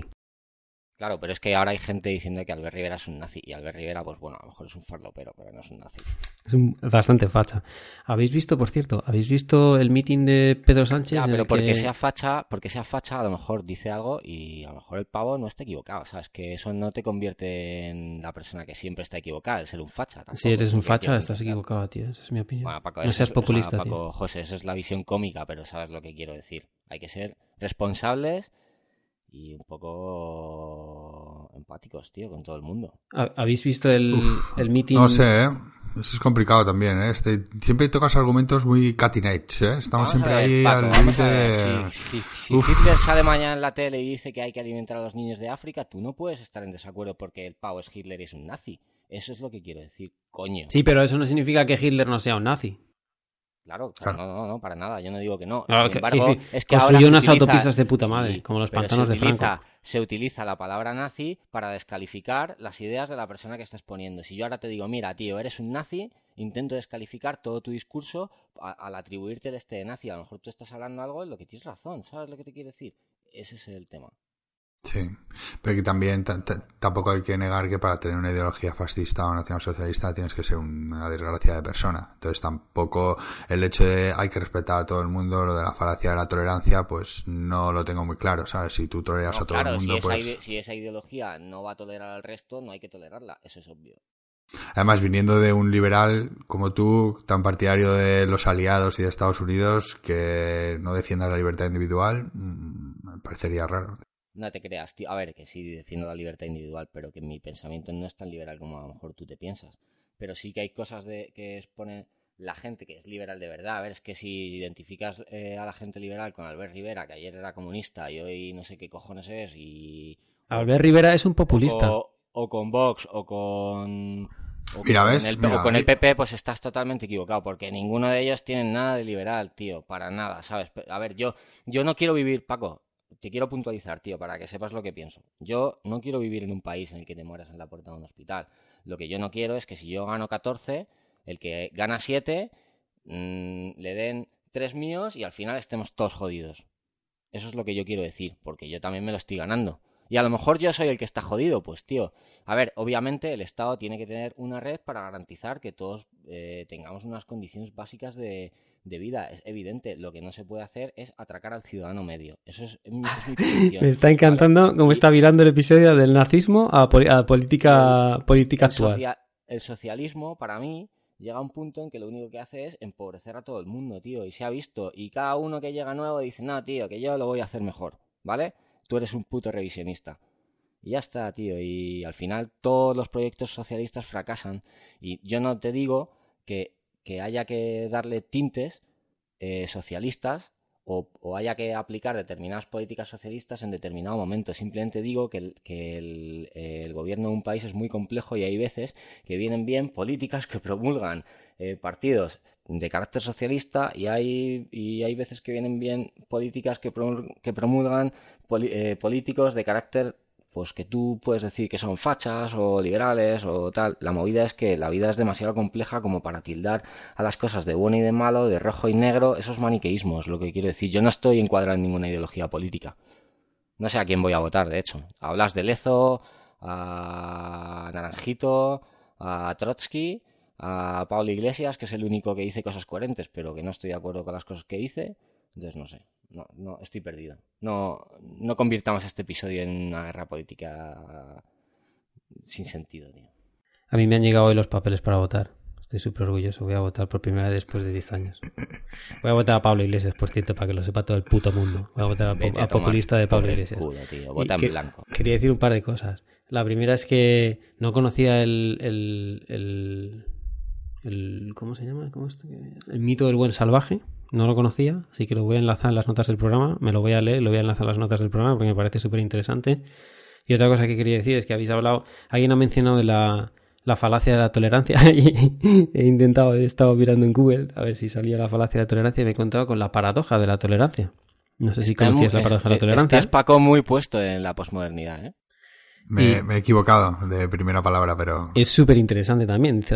Y leo de nuevo la Wikipedia, está alimentando este, este capítulo. Sí, es súper interesante porque todo el mundo la utiliza a su favor, básicamente. La paradoja de la, tolerancia fue escrita por Popper y es una paradoja enmarcada dentro de la teoría de la decisión. Dice, la paradoja declara que si una sociedad es ilimitadamente tolerante, su capacidad de ser tolerante finalmente será reducida o destruida por los intolerantes.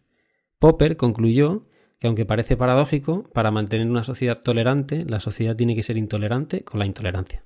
Nada, quería, quería apuntar un poco de filosofía de mediados yo no, yo no quería yo no quería molestar solo o sea si cuando te he llamado liberal te ha ofendido lo siento mucho nada, nada más lejos de mi intención que ofender no, ¿sabes? no me ha ofendido de hecho te lo he explicado porque te tengo aprecio y quiero que tengas una idea correcta de, mis ideas. Sí, entiendo. que, que, si hay una revolución y mandas que no me mandes al gulag entiendo. va en ese sentido Entiendo que, que le llamen que le llamen liberal a alguien es, se puede considerar un insulto incluso, ¿sabes? Así que yo no, quería decir eso, ¿sabes? Eh, solamente quería disculparme si te había ofendido. Al hilo de lo que estáis hablando, y, y, por tercera vez que lo voy a intentar y esta vez lo voy a hacer porque si no os voy a mutear a los dos. Eh, hay un, un, meeting de Pedro Sánchez donde básicamente ha llamado eh, liberal ibérico a Albert Rivera y a los, pues no sé, al día siguiente, lo que sea, ha aparecido Albert Rivera con, con cuatro troncas, ¿vale? Las típicas políticas de ciudadanos, no quiero generalizar tampoco, ni ser sexista ni nada, pero cuatro mujeres de ciudadanos de muy bien ver, Albert Rivera en el medio y los cuatro, los cinco tenían una camiseta donde ponía liberales ibéricos y estaban contestándole a Pedro Sánchez en, Twitter en plan, ve que no, no, no, somos orgullosos de ser liberales y por supuesto somos ibéricos.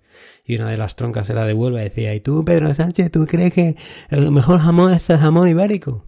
Y me ha parecido súper interesante. Quiere decir que hay gente, incluso que, tú consideras liberal un insulto, pero hay gente ah, que consideran liberal, que le llamen liberal un orgullo. y esa es la, la, la, diversidad de la sociedad en la que vivimos. No es mi caso si lo que estás diciendo es que yo quiero que vivir en un país en el que la gente que no tiene dinero se muera a la puerta del hospital. Es lo que quería No, no, no, No, no, no me no. ofende, no. Tampoco el liberalismo consiste en eso. El liberalismo consiste en el triunfo de los más fuertes. el claro, pero ese es el liberalismo. Nada más. Los débiles que les den son- culo. Te sí, morirás a la puerta de un hospital si no tienes dinero, tío. Y al final Pero son en dos Estados, Unidos formas. tam- en Estados Unidos tampoco pasa eso. Lo que pasa es que tienen un Sí pasa, sistema sí. sanitario muy, muy, muy deficiente, tío. El dinero se pierde por ahí porque es el país que más invierte en, en el sistema público de salud. En relación, eh, o sea, eh, la proporción del dinero que invierte, ¿vale? Dejando de un lado la población que tiene, la proporción es la mayor del mundo. Ellos son los que más invierten en sanidad pública. Sin embargo, ese dinero se va por el retrete. Porque no hacen unas políticas. ¿Quién? ¿De quién estás hablando? de ¿Perdón? Estados Unidos. ¿Estados Unidos? No, creo que no invierten en, en sanidad en Sí, absoluto. sí, sí. Co- eh, Como consúltalo. gobierno federal no, no invierte una mierda. José, José, consúltalo, por favor. Eh, tiene uno de los mayores presupuestos en sanidad pública de Estados Unidos. Consúltalo. Bueno, podéis seguir hablando mientras, mientras consultas. Ah, lo, que, lo que yo te quería decir, eh, Paco, a ver, eh, yo me he centrado antes en el populismo, ¿vale? Pero el ascenso de los nazis no, tienen, no tiene solo que ver con el populismo. Quiero decir, eh, y al hilo de que toda Europa prácticamente a nivel social estaba muy de acuerdo con lo que decían los nazis, no, no les importaba demasiado. Ah, detrás del ascenso de los nazis, ¿vale? Que aunque fue en principio minoritario, después del golpe de Estado que hizo Hitler en el 23, estuvo en la cárcel y tal, él se dio un poco cuenta, ¿no? De que lo, de que lo principalmente importante no era tener una masa social alta, sino tener a los oligarcas detrás de él. Entonces, pues se rodeó de, de los oligarcas más antisemitistas que había en todo el mundo. Pues mira, te, puedo poner ejemplos. Eh, JP Morgan Chase, Ford, eh, Kodak, eh, Coca-Cola, Ah, mira, te voy a poner más ejemplos. En Alemania, por ejemplo, el NSDAP eh, tenía, tenía soporte empresarial, tenía soporte empresarial detrás, ¿no? Estaban empresas como Bayer, Bosch, Hoechst, Haniel, Siemens, AEG, Krupp, Thyssen, Kirchhoff, Roder, IG Farben o Commerzbank. Bueno, todas, las, todas decir- las empresas alemanas que no tenían otra, no tenían Claro. más narices que, que, que, que servir al sistema nazi. No, no, no, no te confundas. Fue Hitler, antes de llegar al poder, el que las rondó. Obviamente, No, porque, no, no, porque no. Hitler no era tonto. Pero después, ¿qué hicieron? Claro, pero Hitler tenía un poder minoritario cuando ellas le apoyaron. Ya, ¿no? Es lo que te hemos- decir, Hitler, Hitler tenía poder en una parte eh, en Alemania muy rural. De hecho, estaba vetado en el Congreso en Alemania, que no, no me acuerdo cómo se llama. ah, ¡Congreso! No, ¿cómo se llama, coño? El Bundestag. ¿Vale? Estaba vetado, ¿vale? Y a través de una maniobra un poco oscura, pues consiguieron hacerle pasar a, a Berlín y al final hacerle canciller. Pero me refiero que antes de tener el apoyo social del 33% con el que ganó las elecciones, todas esas empresas estaban con el Führer. Bueno, con el que a posteriori sería el Führer. Me refiero que no fue algo impuesto, no fue porque esas empresas estuvieran amedrentadas, para nada. De hecho, había empresas americanas. ¿Qué miedo podrían tenerle a Hitler, tío? Con el que ¿Qué miedo posteriormente, podría tenerle a Hitler, a Hitler Henry Ford? ¿Me lo puedes explicar? con el que posteriormente sería llamado el Führer y se pegaría un tiro escondido como una rata en un búnker mientras el ejército soviético estaba entrando en Berlín. No Solo si quería creer- recordarlo. No sé si creerme eso del todo, pero después lo abordaremos. El mito del de, el suicidio de Hitler. Súper No, interesante. no, no, también. no, no hay ningún mito. Se pegó un tiro y se había tomado una pastilla antes por si el tiro fallaba, porque era el, el superhombre de Nietzsche que iba Ya. a conquistar el mundo para Alemania durante mil años, cagándose los pantalones porque había llegado el ejército soviético encima de Berlín. Ya, Solo pero, quería- el, pero, el, pero el cráneo que se exhibe es de una mujer y todo, toda esa teoría se, se, se sustenta Los en falacias. Y ahora lo hablaremos si queréis. Los rusos se llevaron el cuerpo y lo tiraron y lo quemaron. Los rusos no querían permitir Pero que hubiera una. ¿Qué va, qué va. Paco? ¿Qué va, Paco? No hay absolutamente ningún documento oficial ni de los aliados, de- eh, ni de los soviéticos, ni de los nazis que indique que se ha encontrado un cuerpo. Sin embargo, sí hay documentos aliados, documentos soviéticos y documentos nazis que indican, por ejemplo, que Hitler una semana después cogió un avión al norte de Dinamarca. Hay eh, testimonios en, la, en los juicios de Nuremberg donde, donde pilotos de aviación, donde un piloto de aviación indica que ha llevado a Hitler de Dinamarca a no sé dónde. Y eso sí está corroborado. Sabes, yo tampoco tengo muchos datos pero ahora mismo, pero la verdad que yo el, mito ese de, de Hitler muriendo muriendo suicidado en el búnker, la verdad, no me lo creo. Él tenía mucho miedo a ser capturado por, lo- por los soviéticos. Y era tan megalómano que no sé yo si hubiera permitido eso, no sé, tío. No, no me cuadra. Eso que estás describiendo ahora se llama el mito de la supervivencia. No, eso está. No, no, a ver, a ver, a ver, a ver. de que, de que Hitler haya acabado en la playa tomando el sol en Argentina a que, a que, a que haya muerto suicidado en el búnker va un trecho. O sea, yo no estoy diciendo eso. ¿Vale? Lo que estás, lo, lo, que, bueno, eh, me da igual. todas, las, todas, las, todas las versiones que dicen que Hitler no murió suicidándose, como todas las ratas nazis que murieron suicidándose por cualquiera de, los métodos que, que, tenían, comiendo pastillas o uh, ingiriendo cianuro o dándose tiros. Todas esas teorías o todas esas versiones que dicen que Hitler no murió en ese búnker suicidándose como una rata que era, eh, se engloban dentro del mito de la supervivencia, que básicamente está provocado, hay estudios ¿vale? sobre esto y, y básicamente el, el, el mito de la supervivencia está provocado por la ansiedad que le provocaba a la sociedad saber que Hitler había evitado la explicación, que era algo que, que, estaba, que estaba muy en el centro de la sociedad occidental de la época eh, primero, entender por qué Hitler había hecho lo que había hecho y segundo, la sociedad estaba... ¿Cómo decirlo? Eh, estaba en shock por saber o por creer que Hitler no iba... Porque estaba en shock porque no iban a conseguir una explicación por parte de Hitler, porque no iban a, a tener la oportunidad de comprender en boca de Hitler por qué había hecho lo que había hecho. Vale, yo no te estoy negando el mito de la supervivencia, simplemente te digo que mi opinión no está sustentada en ningún mito de la supervivencia, porque aparte yo estoy ya muy alejado del final de la guerra. Lo que te quiero decir es que en base a lo que he leído, a lo que he estudiado, ah, hay documentos suficientes y además de los tres bandos que prueban que Hitler no murió en el búnker y que esto, pues, no sé si fue una ficción o un rumor extendido, pero toda esa historia que, dice que Hitler murió en el búnker está basada en la historia de un tipo que luego fue rellenando historias, ¿vale? Eh, voy a ver si, si, si, encuentro una cosa y te lo cuento. Pues sería interesante contar con esos datos, la verdad. Sí, tener datos un poco contrastados, eh, porque es una afirmación, no digo que no sea cierta. Estoy leyendo ahora mismo en una página web que se llama espaciemisterio.com que dice: El FBI revela que Hitler no murió en el búnker de Berlín y huyó a Tenerife. en los lagos Martianet está ahí tomando el sol, maldito cabrón. Puta rata bastarda, tomando el sol en Tenerife. Ahí, con su coleguita Franco. Pues entonces ahora, mientras estás buscando todos los documentos que justifiquen que Hitler no se pegó un tiro con una cucaracha metido en un búnker, ¿Sí? Ah, sí, sí, sí. Has ah, hecho Un, sintagma que esperábamos una segunda edición, una oración compuesta, tío. Era, un cliffhanger, tío. Mientras no sé qué, no sé cuántos, no sé qué, no sé cuántos. Eso es lo que dice la norma. Hoy me levanté. ¿Y cuando me levanté? ¿Y cuando me levanté? Puedo aprovechar y contar la historia que había venido aquí a contar, que es lo que yo quería contar, que tiene que ver con... O sea, al final era enlazarlo con la parte de Sociedad Tule, ¿no? Pero... Eh, y además se ha hablado antes de si había habido un imperio antes que manufacturara la muerte o no, y se ha hablado de Roma. Y eso es justo, justo la primera historia que quería contar, que es Julio César en la Galia, que puede parecer que no tiene nada que ver con los nazis, pero yo creo que tiene mazo que ver con los nazis. Y además, he escuchado este podcast últimamente, me gusta mucho y quería hablar de esto, sí o sí. Eh, ya hemos hecho publicidad antes y os lo he hecho a vosotros, es el, y es la sección de recomendaciones. El podcast de Hardcore History de Dan Carlin tiene el episodio del Holocausto Celta, que es una puta maravilla. Y, básicamente, bueno, la historia de Julio César es la polla, pero básicamente representa la sociedad civilizada del Mediterráneo, de Roma, y las tribus alemanas, que representen lo que he dicho del libro de Tácito de antes, que son el bárbaro eh, mistificado del norte.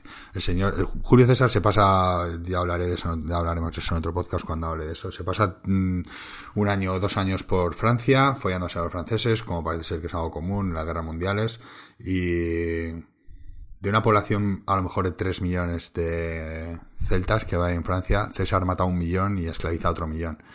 No sé eso en términos absolutos si se puede comparar o no a lo que dicen a lo que han hecho los nazis, que antes se ha discutido, pero tiene bastante pinta. Y ahí, y si había o no una diferencia de raza, los romanos no consideraban a los celtas de su misma raza. Los consideraban sí, pero creo que hay una diferencia. La razón es por qué. ¿Por qué lo hicieron? ¿Porque consideraron a los celtas inferiores o porque consideraban a todo el mundo inferior o porque realmente lo que querían era dominar el mundo y la muerte era la, herramienta fundamental?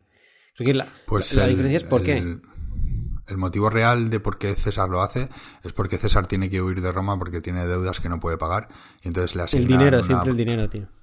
Le asignan una provincia y él aprovecha que unos celtas que están migrando por su provincia pasan por el norte y los ataca y a partir de ahí no deja de, no deja de estar en guerra hasta que vuelve a Roma y vuelve a Roma en guerra porque necesita dinero. Básicamente el motivo es porque él necesita dinero. Otra cosa es que luego la idea de Roma era una idea imperialista que el mundo era Roma o, o eran bárbaros no había nada. Julio César se, en dos años se depilla a todos los lo que he dicho antes, un millón, un millón de personas muertas y un millón de personas esclavizadas. Si eso es un holocausto o no, pues en el podcast del pibe este habla seis horas de si es un holocausto o no. En términos modernos es un holocausto, eso está claro. Y si no sé si se puede diferenciar términos modernos y términos antiguos para una palabra que la definición es súper clara. Entonces es, es, un exterminio, es un holocausto de un pueblo, sí. Pero bueno, eso no tiene nada que ver porque eso no tiene que ver con los nazis. Los nazis eran germanos y los germanos esto les suda la polla. De hecho, eh, lo que quería hablar es el primer encuentro que tiene César, que es un máquina, con los alemanes. Que es con el... Cuando César está acaba de terminar de, de echar a unos celtas en, en Bélgica, eh, hay un rey alemán que se llama Aerovistus. Todo esto son cosas que la sociedad de Tule se la ponía muy gorda que eh, ha entrado en la Galia a ayudar un par de a ayudar un par de tribus galas a pelear contra otra tribu que salía de Roma. Y César utiliza esto como excusa para ir a pelearse con el alemán. Eh, el propio César cuando habla de esto habla de sí mismo tercera persona y cuenta cómo son los alemanes. Y describe a los alemanes como hay que tener en cuenta que esto César lo hace para darse publicidad en Roma, ¿no? Entonces describe a los alemanes como si los celtas son rubios, los alemanes son más rubios, son más grandes, son más altos y son más berserker en la batalla. De hecho, cuenta como varias de las personas que están allí asignadas con él desertan y se van con excusas porque tienen miedo de pelear con los alemanes. Al final lo que pasa es hay un cruce de declaraciones, como se diría en términos futbolísticos modernos, entre César y el rey Aerovistus, en el que César le dice ven aquí y dame explicaciones y ahora Vistus le dice ven tú aquí y dame tus explicaciones y al final como pasaba siempre en aquella época en esta vez cuando realmente se enfrentan César puede ser que aniquile a unos 400.000 suevos dejando a una tribu entera alemana puede ser que es medio millón de personas porque cuando acaba con los guerreros va al círculo de carros y acaba con los civiles. César extermina, no, no, no acaba solo con, cuando está peleando con tribus, no, no ataca solo a los soldados, luego extermina a la población civil entera. También es que eso es lo que se hacía. Eso es lo que se hacía. Pero sí, sí, eso es lo que se hacía. Pero, pero ¿para qué? ¿Para qué? ¿Cuál es la razón? Era una razón. Hay un componente económico importantísimo y es que los que no morían eran esclavos y eso era dinero para César y para Roma. Bueno, eso era muy parecido con los nazis. De hecho, la, mano de obra fundamental durante... Bueno, claro, es que ya estamos mezclando otra vez holocausto, nazismo con la guerra mundial. Pero bueno, la, mayor parte de la, de la, mano de obra viene, vinieron de los campos de concentración nazis. José, ¿quieres que te, que te expusiera pruebas de lo que, de lo que me sustentaba? Pues mira, principalmente el pavo que, desarrolla toda la teoría esta de que Hitler murió suicidado en el búnker no son los soviéticos, es un británico que se llama Hugh Trevor Roper, ¿vale? Eh, que es un investigador eh, oficial británico que se envió a Alemania, ¿vale? Con el objetivo de, descubrir cómo había fallecido el dictador, eh, en este caso Adolf Hitler. este Menda, ¿vale? Cae principalmente en una exactitud, que es que afirma que en septiembre de 1945 entra para ver el escenario del suicidio, ¿vale? E, investiga a varias personas que supuestamente habían estado con el Führer los últimos días. Pero es que esto es imposible porque es que el 21 de julio de ese mismo año los soviéticos volaron las puertas. Por lo tanto, ahí él cae en un error de base que nos indica que se está inventando cosas. No hay cuerpo, porque el, el cráneo que se ha estado siempre, siempre exponiendo es de una mujer y no corresponde a Adolf Hitler. Entonces, esas principalmente son las pruebas que me indican a mí que lo del suicidio es también un mito. La teoría del cráneo que es de una mujer está sin comprobar, ¿eh? No hay, no hay, no ha habido pruebas irrefutables sobre el hecho de que ese cráneo sea de mujer. Pero, bueno, pero hay pruebas irrefutables de que no es de Adolf Hitler.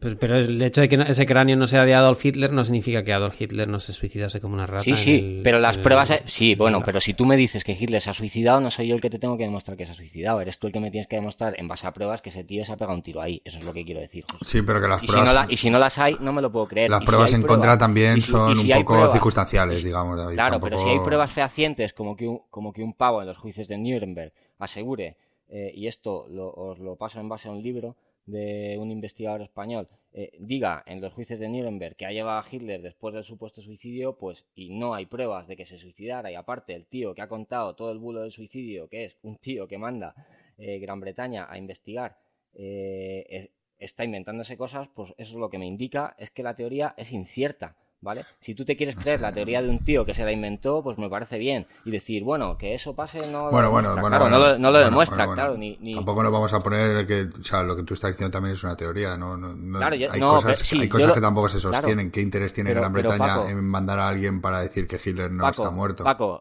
Paco, el interés, yo no sé el, el interés que hay. Yo lo que sé es que hay demostrado que la persona que la persona que envió, que envió los primeros reportes de que, de que Hitler se suicidó en el, en el búnker es este tipo británico, investigador oficial que manda a Gran Bretaña y no sé qué interés tendría Gran Bretaña. El caso es que sucedió así. Y si tú te quieres creer que Hitler murió en el búnker porque este tío te dice que ha muerto en el búnker, yo te estoy diciendo que este tipo, para empezar, se ha inventado cosas. Y es que ha entrado en septiembre de 1945 al búnker, pues no sé cómo, con un traje de buzo porque estaba inundado. Pero si Hitler murió el 30 de abril, ¿no?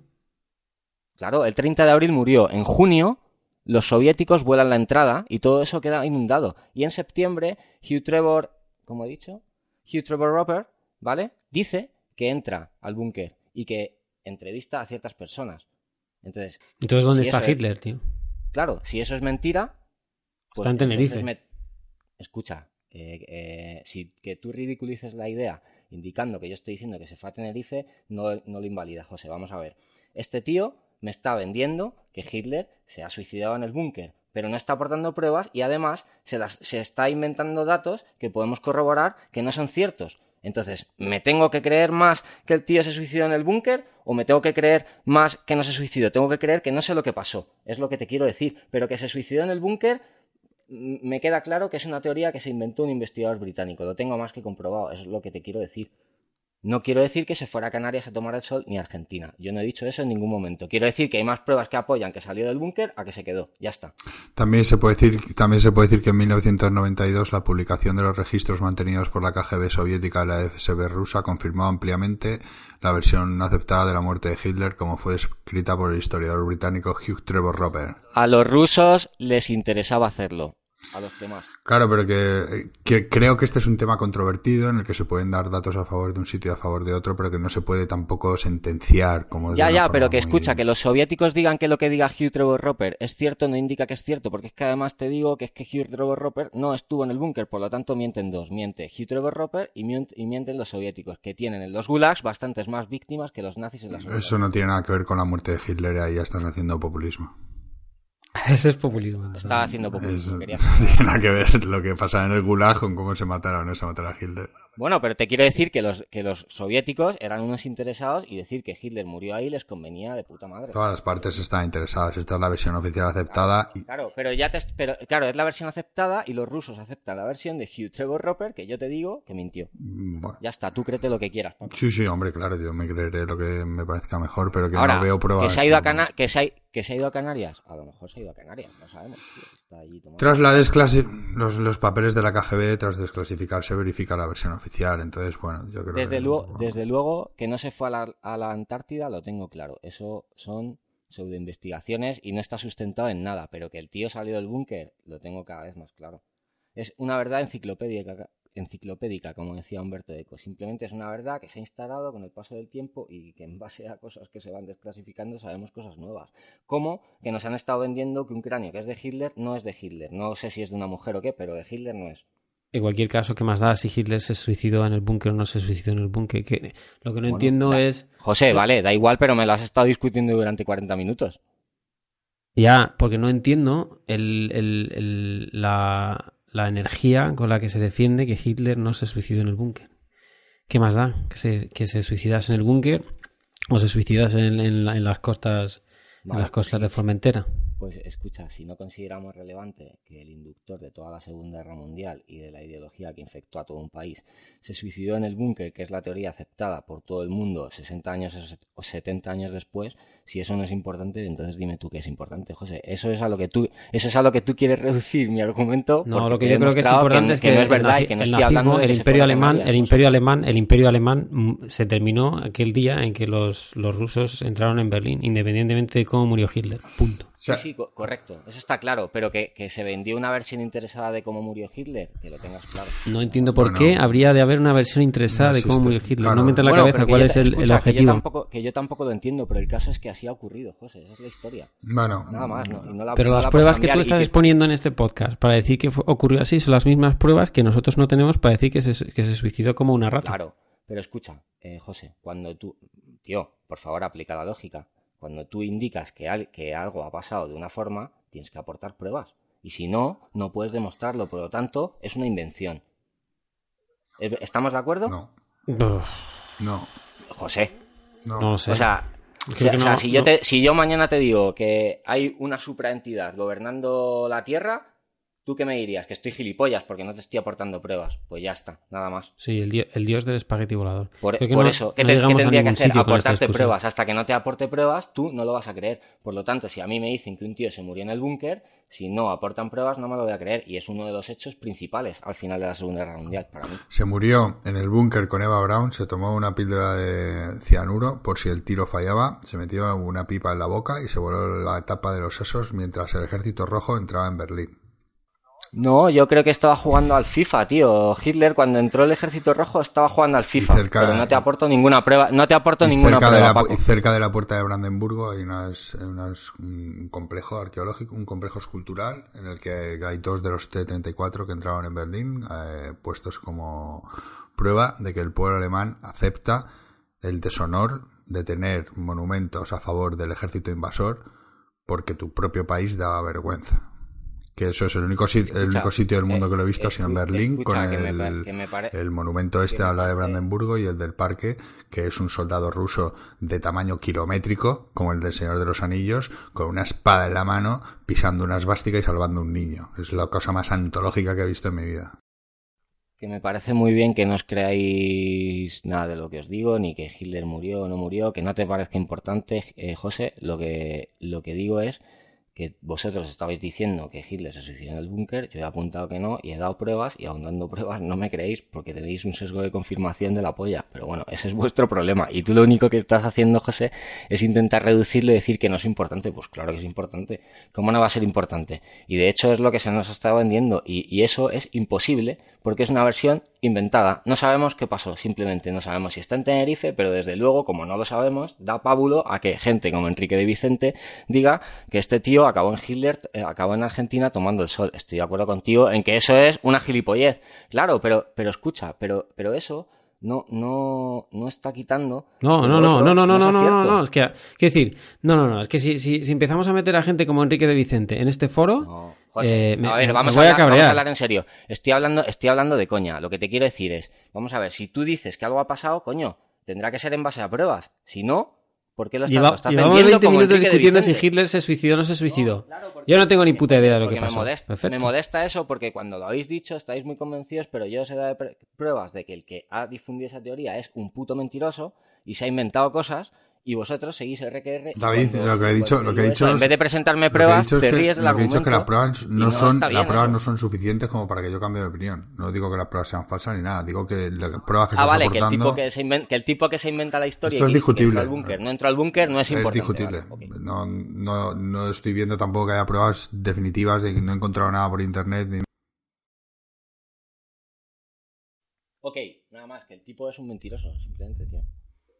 Bueno, eso no Lo lo, único, lo único que en vez de decirme, bueno, pues tendré que contrastarlo tal, joder, que me... que Pero me que vamos a no, pues contrastar, si no se puede pues, contrastar, si hace 80 años de eso, no se puede contrastar. Bueno, creo que es una, escucha, lo- creo que es una- creo que tenemos que, que tenemos que, que hacer move on, porque esta discusión no, Sí. no va a llegar a ningún sitio. Esta discusión no va a llegar a ningún sitio. Vale, tú, tú sostienes que hay pruebas que dicen que Hitler no se suicidó, perfecto, pues es respetable. Yo tampoco sé si Hitler se suicidó o no, tampoco. Y tampoco tengo mucho interés en. Realmente, Claro, para mí, insisto, Yo tampoco lo sé. Insisto, creo que, que no es algo. Vamos a ver, troncal en la historia. Es que, escucha, José, yo tampoco, yo tampoco, yo tampoco he dicho lo contrario, pero a ver, eh, eh, lo contrario a lo que antes, que es un hecho troncal, para mí sí me lo parece, pero eh, lo que yo te quiero decir es que por favor, o sea, aplica la lógica, pero cuando una persona indica que algo es de una forma, tiene que aportar pruebas. Y eso es así. ¿Es verdad o no, José? Por favor, contesta sí o no. Aplico la lógica. Simplemente. sí, tienes razón, tienes Pues ya está, simplemente. Y tú has intentado reírte, pero te acabo de dar por el culo. ¿Sí o no? Mm, A mí nadie me Sí. ha dado por el culo en mi vida Bueno, todavía. ese es tu orgu- ese Ojo, no quiero decir de- que no, quiero- ojo, no quiero decir que no, que no quiera, que en algún momento me den por el culo, en ningún momento estoy siendo homófobo. Eh, Ese es tu el orgullo sexo- humanario. El sexo anal no es ningún orgullo, es solamente un dato. El sexo anal es súper respetable.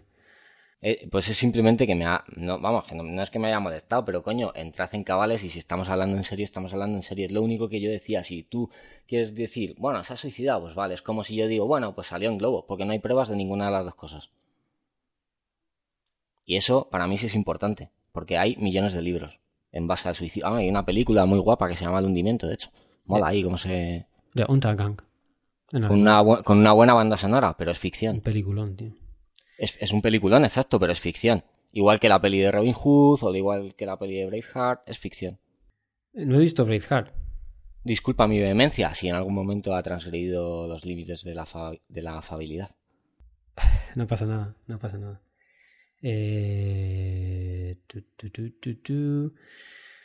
Eh, buf, pues la verdad es que no sé, no sé qué, qué dirección, qué dirección sigue, sigue este episodio, tío. La verdad es que hemos estado, hemos virado de un lado para otro. Eh, creo que Paco se nos ha caído, tiene problemas Bueno, técnicos. Hemos hablado del, del principio del ascenso de, de los nazis, hemos hablado de la guerra, del final de la guerra. Hemos Es, hablado de todo. es algo, es algo muy complejo. Al final, esto son conversaciones informales, no es algo que vaya a misa, como dirían en la capital. Bueno, se, nos ha caído Paco y por lo visto no sé yo si, va a ser capaz de retomarlo porque dice que el portátil el portátil se ha quedado sin batería aunque está enchufado.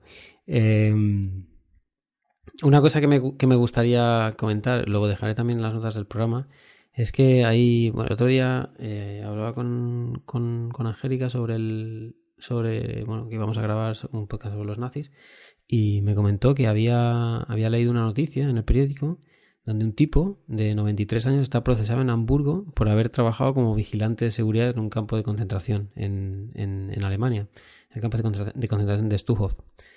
Y hay un, un debate bastante interesante ahora mismo, en, bueno, en Hamburgo sobre todo, eh, porque por un lado está el hecho de, bueno, estamos, eh, es, es un nazi, le hemos cogido y le estamos juzgando, y por otro lado está las- el nazi y las circunstancias, ¿no? que es lo que hablábamos antes. Ese, ese hombre de 93 años tenía 18 años cuando, cuando estaba haciendo de vigilante de Claro, seguridad en el ¿qué, campo. qué va a hacer? Ponerse en contra de Eh, todo el establishment. Es que es absurdo, no. tío. El hecho de que ese tío, el hecho de que ese tipo estuviese vigilando un campo de trabajo significa que era un nazi. Eso le hacía a un nazi, pues si era parte de la, de la maquinaria nazi, pero quién no lo era, ¿no? Y era ese Y, además, eso y era- además, adem- no, dale, dale. No, no, quiero además- decir, era el, el hombre y, y sus circunstancias, no puedes extrapolarlo. Exacto. Además, que hubo mucha gente que eh, entrando y o sea, siendo parte de, de ese establishment y sin querer arriesgar su posición en la vida, porque tenía familia, pues arriesgó su vida por salvar a otras personas. Entonces, eso también es admirable, aunque fueran nazis, aunque fueran de las SS. Tienes que mirar esa contraparte. Es gente que estaba ahí, que ascendió en la sociedad y que, y que, claro, para ayudar a la gente en un establishment tienes que tener cierto poder, si no, no puedes ayudar a nadie. Entonces eso es valorable también y, y eso pasaba en España. Y, y gente que, pertenecía al régimen de Franco, que era eh, cónsul en Alemania, embajador, o gente que trabajaba en la embajada, se jugó el pellejo por ayudar a otras personas y eso, hombre, es reseñable. No podemos catalogar a la gente como buena y mala. Y para eso tienes que tener muchos cojones y ser muy especial, pero Claro, eso no es pues- lo normal. Pues yo no sé si lo hubiera hecho. No, no, correcto. de hecho. eso eso Y no además, es lo normal.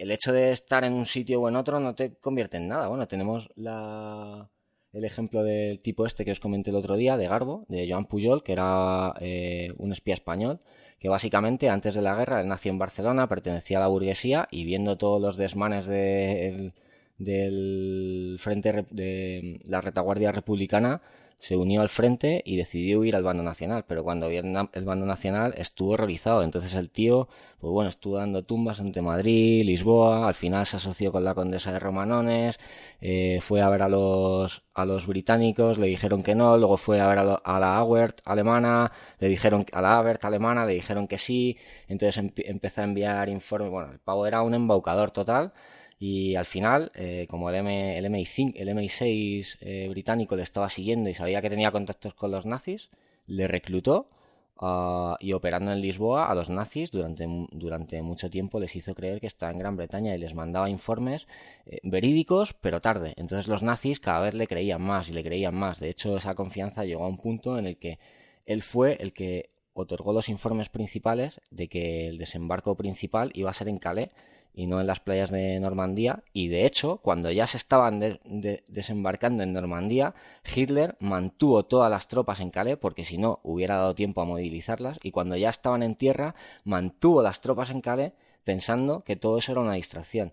Todo por este tío que se español. vio en un bando español que se vio en un bando y acabó en otro y al final no le gustó ninguno de los dos. Entonces que las circunstancias eh, tienen ahí su peso y es lo que tú dices, que eso hay que ser muy especial para, para que hoy en un podcast de 2019 estén reseñándote porque has ayudado o porque has, ¿sabes? Porque has hecho cosas especiales, porque todo el mundo hubiera caído en hacer lo que hace todo lo que hacen todos los demás, la mayoría.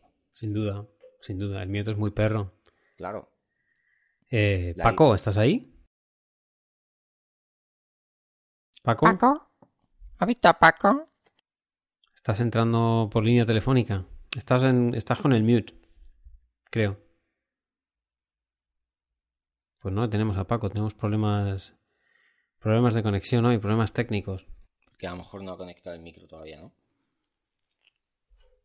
Pues sí. Em, oye, yo no sé si, si, si, si, hemos, si le hemos dado las gracias ya al follón o no. ¿Lo hemos hecho al principio? ¿Cuando estábamos grabando ya o no? No, no, que va, no le hemos dado las gracias. Tenemos que. Tenemos que. Básicamente, el, el, leitmotiv de grabar era darle las gracias al Follón. Exacto, tenemos que dar las gracias a Follón y a su equipo. Eh, tenemos que decir que, que la idea era utilizar el, el, rap sin corte 7 de Follone, que básicamente tiene un estribillo. Bueno, ya lo veréis en el, en el episodio del programa. Eh, en el episodio de hoy, quiero decir.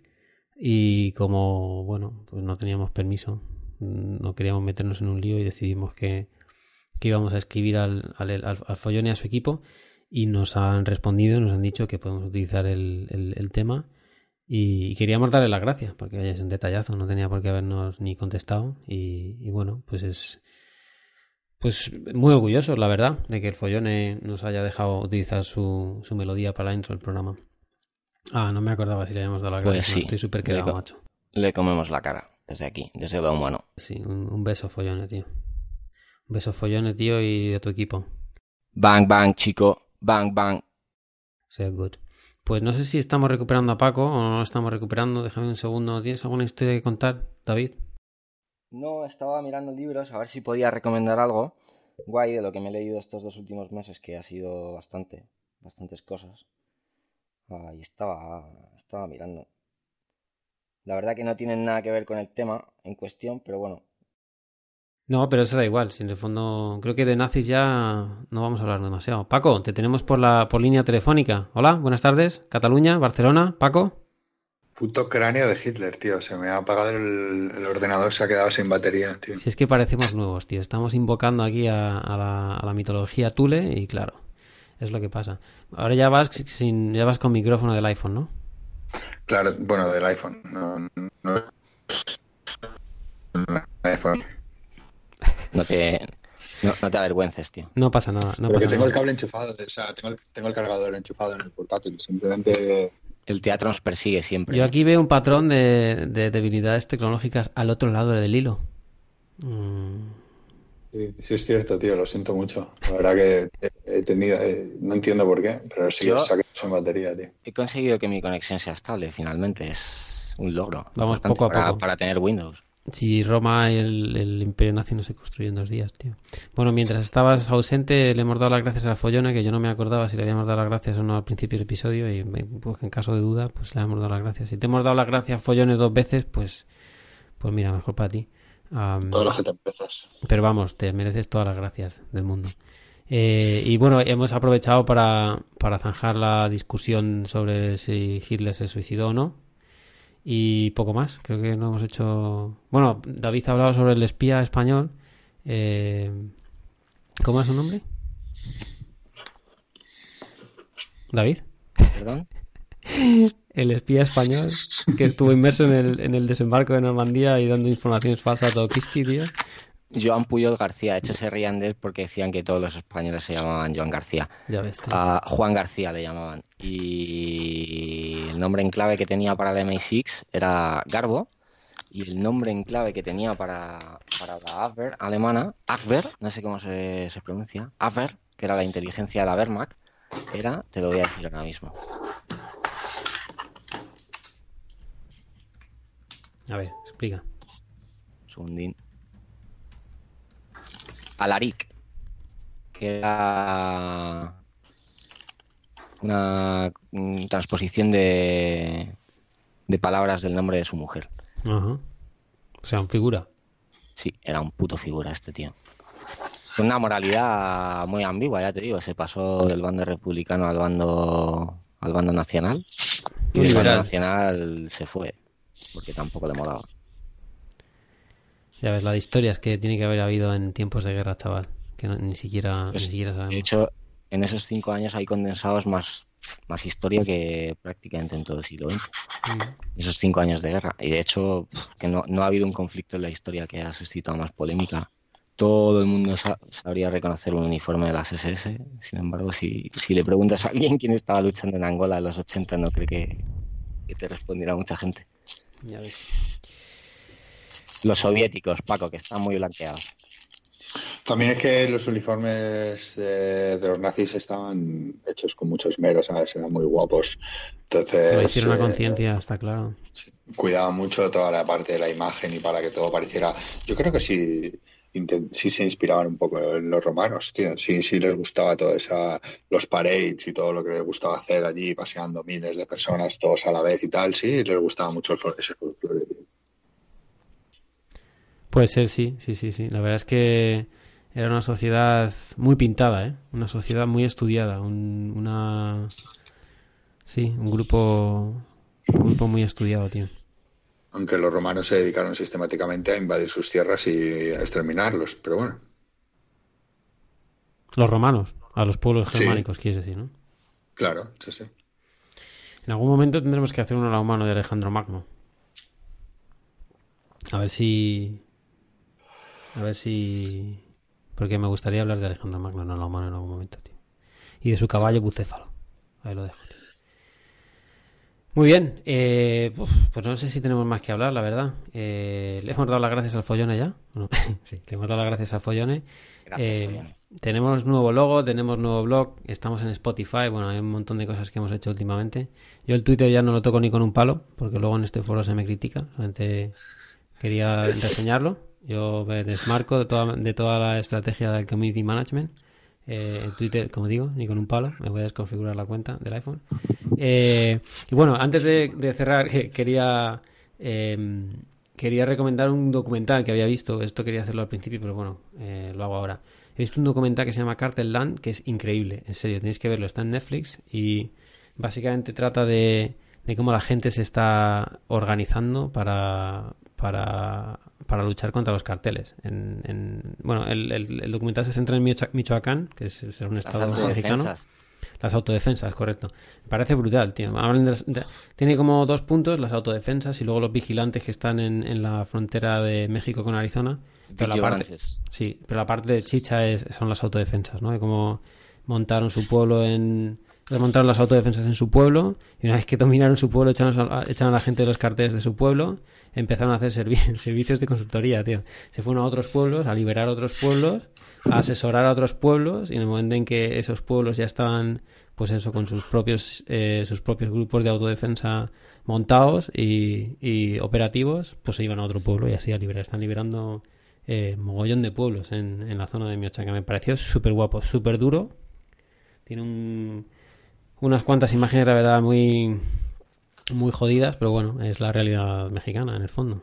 pero si tenéis un si tenéis un rato, echadle un vistazo. Está en Netflix. Cartel Dance se llama. tío. A mí me gustaría recomendar un libro que he leído, que la verdad, bueno, no es muy hardcore, es bastante fácil de leer, que es un libro que se llama Realidad Daimónica de Patrick Harbour, a lo mejor lo conocéis. Ah, me pasaste en PDF, bueno, pues- creo, ¿no? Sí, puede, no sé, puede ser. Vamos, es- está ¿Realidad? bastante ¿Cómo guay, es? ¿no? Es Realidad Daimónica de Patrick Harbour, es un poco un acercamiento a toda la fenomenología eh, forteana, encuentros con, con cosas raras, con duendes, con humanoides y tal, y lo asocia un poco a ideas gnósticas. Está muy bien, está muy, muy, muy interesante. Os lo recomiendo por completo y además en, en Amazon en ebook está súper barato, creo que 1,99 o algo así. Perfecto, lo pongo en las notas del programa. Muy influenciado también por la, filosof- por la filosofía de Jung. Me gusta bastante cómo interpreta Jung las cosas. No creo que tenga la verdad absoluta, pero me mola. Carl Jung, quieres decir. Carl Gustav Jung, sí. Molt bé. ¿Algo más? No, a mí el teatro me ha dejado sin batería en el portátil, no puedo decir nada más. ¿No quieres recomendar, Paco, algo? No, siempre recomiendo lo mismo, el podcast de Dan Carlin, tío, de Hardcore History, que es brutal, tío. El de- es que es brutal. Va a ser como la muerte de Kenny, tu recomendación de...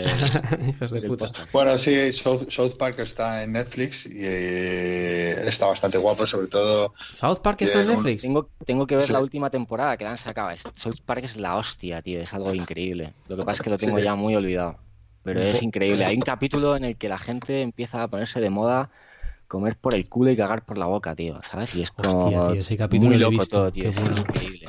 Increíble. Ese es es algo buenísimo. brutal. No son muy sabía. buenos. Yo, Perdona, Paco, dime. yo creo que a lo mejor nosotros lo vemos desde el punto de vista de nuestra generación, porque luego lo he comentado con un grupo de millennials que tengo en WhatsApp, que son unos chicos muy majos. Y para ellos South Park es una puta mierda, ¿sabes? Y yo lo veo, los, los capítulos, Netflix tienen varias temporadas y luego tienen una como de mejores capítulos. Y hay algunos muy míticos. Y son, son la hos- Yo pasa que también creo que están hechos para gente que los ve fumados y que tiene nuestra Claro, edad, tío. ¿sabes? Los autores, yo creo que los autores han intentado ahí ponerle una pátina por encima ahí de mogollón de insultos, de tacos y tal, y bueno, pasa un poco desapercibido lo que dicen los capítulos, pero hay veces, tío, que, que las críticas son muy, muy mordaces, ¿sabes? Que, Sí, que sí, dichas, sí, de sí. otra, dichas de otra forma no hubieran pasado eh, la censura, la restricción de contenidos de televisión en América, vamos, Sí. seguro. Sí, estoy totalmente de acuerdo. Hay, mucha, hay otras movidas que a lo mejor, pero eh, aparte del estar insultando y lo estar diciendo gilipolleces y el humor escatológico que lo tienen, tienen capítulos que son impresionantes de reírse de gente, reírse de políticas, de reírse de... Ayer vi uno en el que John Travolta y... ¿Cómo es? Y Tom Cruise eh, se meten en el armario de Stan y no quieren salir. Entonces se pasan todo el capítulo diciéndole, por favor, Tom Cruise, ¿quieres salir del armario? No pasa nada, todo el mundo lo sabemos ya. Eso tal. 25 minutos diciendo al, pobre Es la polla, tío, son, muy graciosos. Hay un capítulo en el que Carmen está esperando que salga el lanzamiento de una consola y el tío ahí en su desesperación se congela, ¿sabes? Y le descongelan en el futuro, en plan, no sé, tío, dos mil años en el futuro y se encuentra una sociedad que es exactamente igual a la que ha dejado él, ¿sabes? En plan, la banda peleando por estupideces y hacen ahí una referencia a la vida de Brian, tío, es la polla esa serie. En serio, tengo que retomarla, me habéis picado. El capítulo Pues de los hippies es brutal, tío. Cuando Carmen encierra a los hippies en el sótano. Putos hippies, ahí Putos tenéis vuestra hippies. guitarra y vuestra marihuana. Putos hippies de mierda. Fumar polvo y apestar. Sí, sí, la polla. Muy buena. Les- pero les, tiene una guitarra y un poquito de hierba. Una ¿sabes? guitarra y un poco de hierba, sí, sí, exacto. Pero en el Misericordioso, fondo- sí. En Además- el fondo el, go- el gordo tiene corazón, tío. Sí, sí, además es- está desde el- la, la escena son es la cámara donde están los hippies, tío, y Carmen está ahí arriba en las escaleras como si fuese en plan aquí, estoy dándoos la hierba y la guitarra, no necesitáis nada más para sobrevivir. Sí. Muy bien, bueno, Ostras, tampoco vamos a recomendar South Park a este estas alturas, pero... a sus hijas, tío, igual. ¿Cómo? El hippie austriaco que secuestraba a sus hijas, tío, igual. Tenía ahí Hostia, como tío. animales. Pues, sótano. La verdad es que sí, pero bueno. Hay varias historias de esas, ¿eh? Un poco oscuro todo. Eh, pues nada, eh, creo que creo que ya está. Una hora y cuarenta minutos de podcast. Sí. Un poco Siento menos a lo mucho. mejor. Siento mucho a, a que me haya fallado la tecnología, tío. Nada, somos tan buenos como nuestra tecnología, tío. No, no es tu culpa. Es el teatro. El, orden- el ordenador viejo no falló, pero el ordenador nuevo ha fallado, tío. Bueno, tío, es lo que hay. Es el ordenador del curro. Es el del curro, tío, sí. Sí, se ha quedado sin batería, tío. Mira, ahora tiene batería, pero tiene un 3% y no está cargando. La movida es que no está cargando. Ah, a lo mejor se ha jodido el cable, tío. Tampoco es el cargador oficial, pero debería funcionar, pero no está cargando. Vaya, pues nada, tío, ha sido un fracaso. Bueno, hombre, no. ¿Cómo va a ser un fracaso? Hemos grabado el capítulo, ha sido ya muy al final. Eh, yo creo que ya está. Si queréis decir algo más, si no, pues le damos las gracias al follón. No sé si le, damos, hemos dado las gracias al follone ya, pero si no, se las hemos dado, gracias follone. Vamos a poner tu rap sin corte 7 al inicio de- del programa. Ahora y en todos los capítulos que grabemos a partir de ahora de la mano, porque es un tema que lo parte. Y Sí. te, damos, te damos las gracias porque te has curado, tío. Te lo agradecemos. Sí, David, Paco, un placer como siempre encantado. y nos vemos en el próximo La Mano. Nos vemos en el próximo. Un abrazo. Cuidaos. como testigo principal y nunca Chao. pudo ser localizado porque fue trasladado a Inglaterra inmediatamente después de los incidentes de Roswell y allí murió. De manera misteriosa.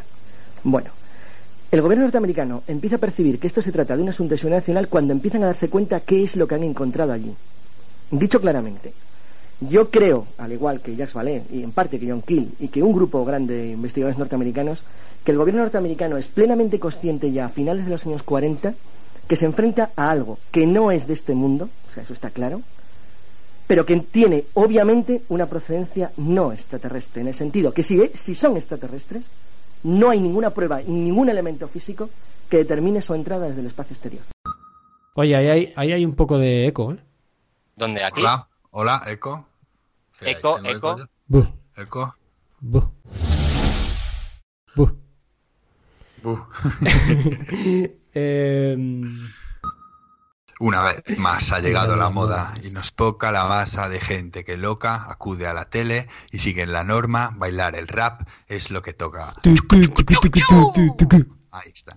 Por, eso, eso no miento miento, ni peco. Si no digo peco que si digo es que más mi fuerte. ego es más fuerte que el El eco del miedo que de- dejo en todos los cuerpos de esos mamones que dan instrucciones en programaciones de televisiones de cómo se baila. El rap, así Rap, no se va. Así no se baila. Primero Pero sí sí que que es suena verdad, en en la la calle, la no te renfre, en el preocupes. metro debes atraviar las botas, apretar los puños, cocarte un nazi, corre como un bruto segundo, una vez que lo tienes no pares, no dudes, no frenes, te mueves de izquierda a derecha, golpeando con ritmo su cara, su frente, su chepa, su cara, desechas tu botas, no pesas, no sueltes la presa, ves como lo sabías, el rap se baila con un nazi en pareja. Me has puesto en el programa cantando una canción del jodido lírico. Eh, Tengo aquí un plato de patatas fritas que es súper conveniente para grabar un podcast, pero da igual. Ahora, ahora voy a hacer una muestra a micro de cómo como patatas fritas.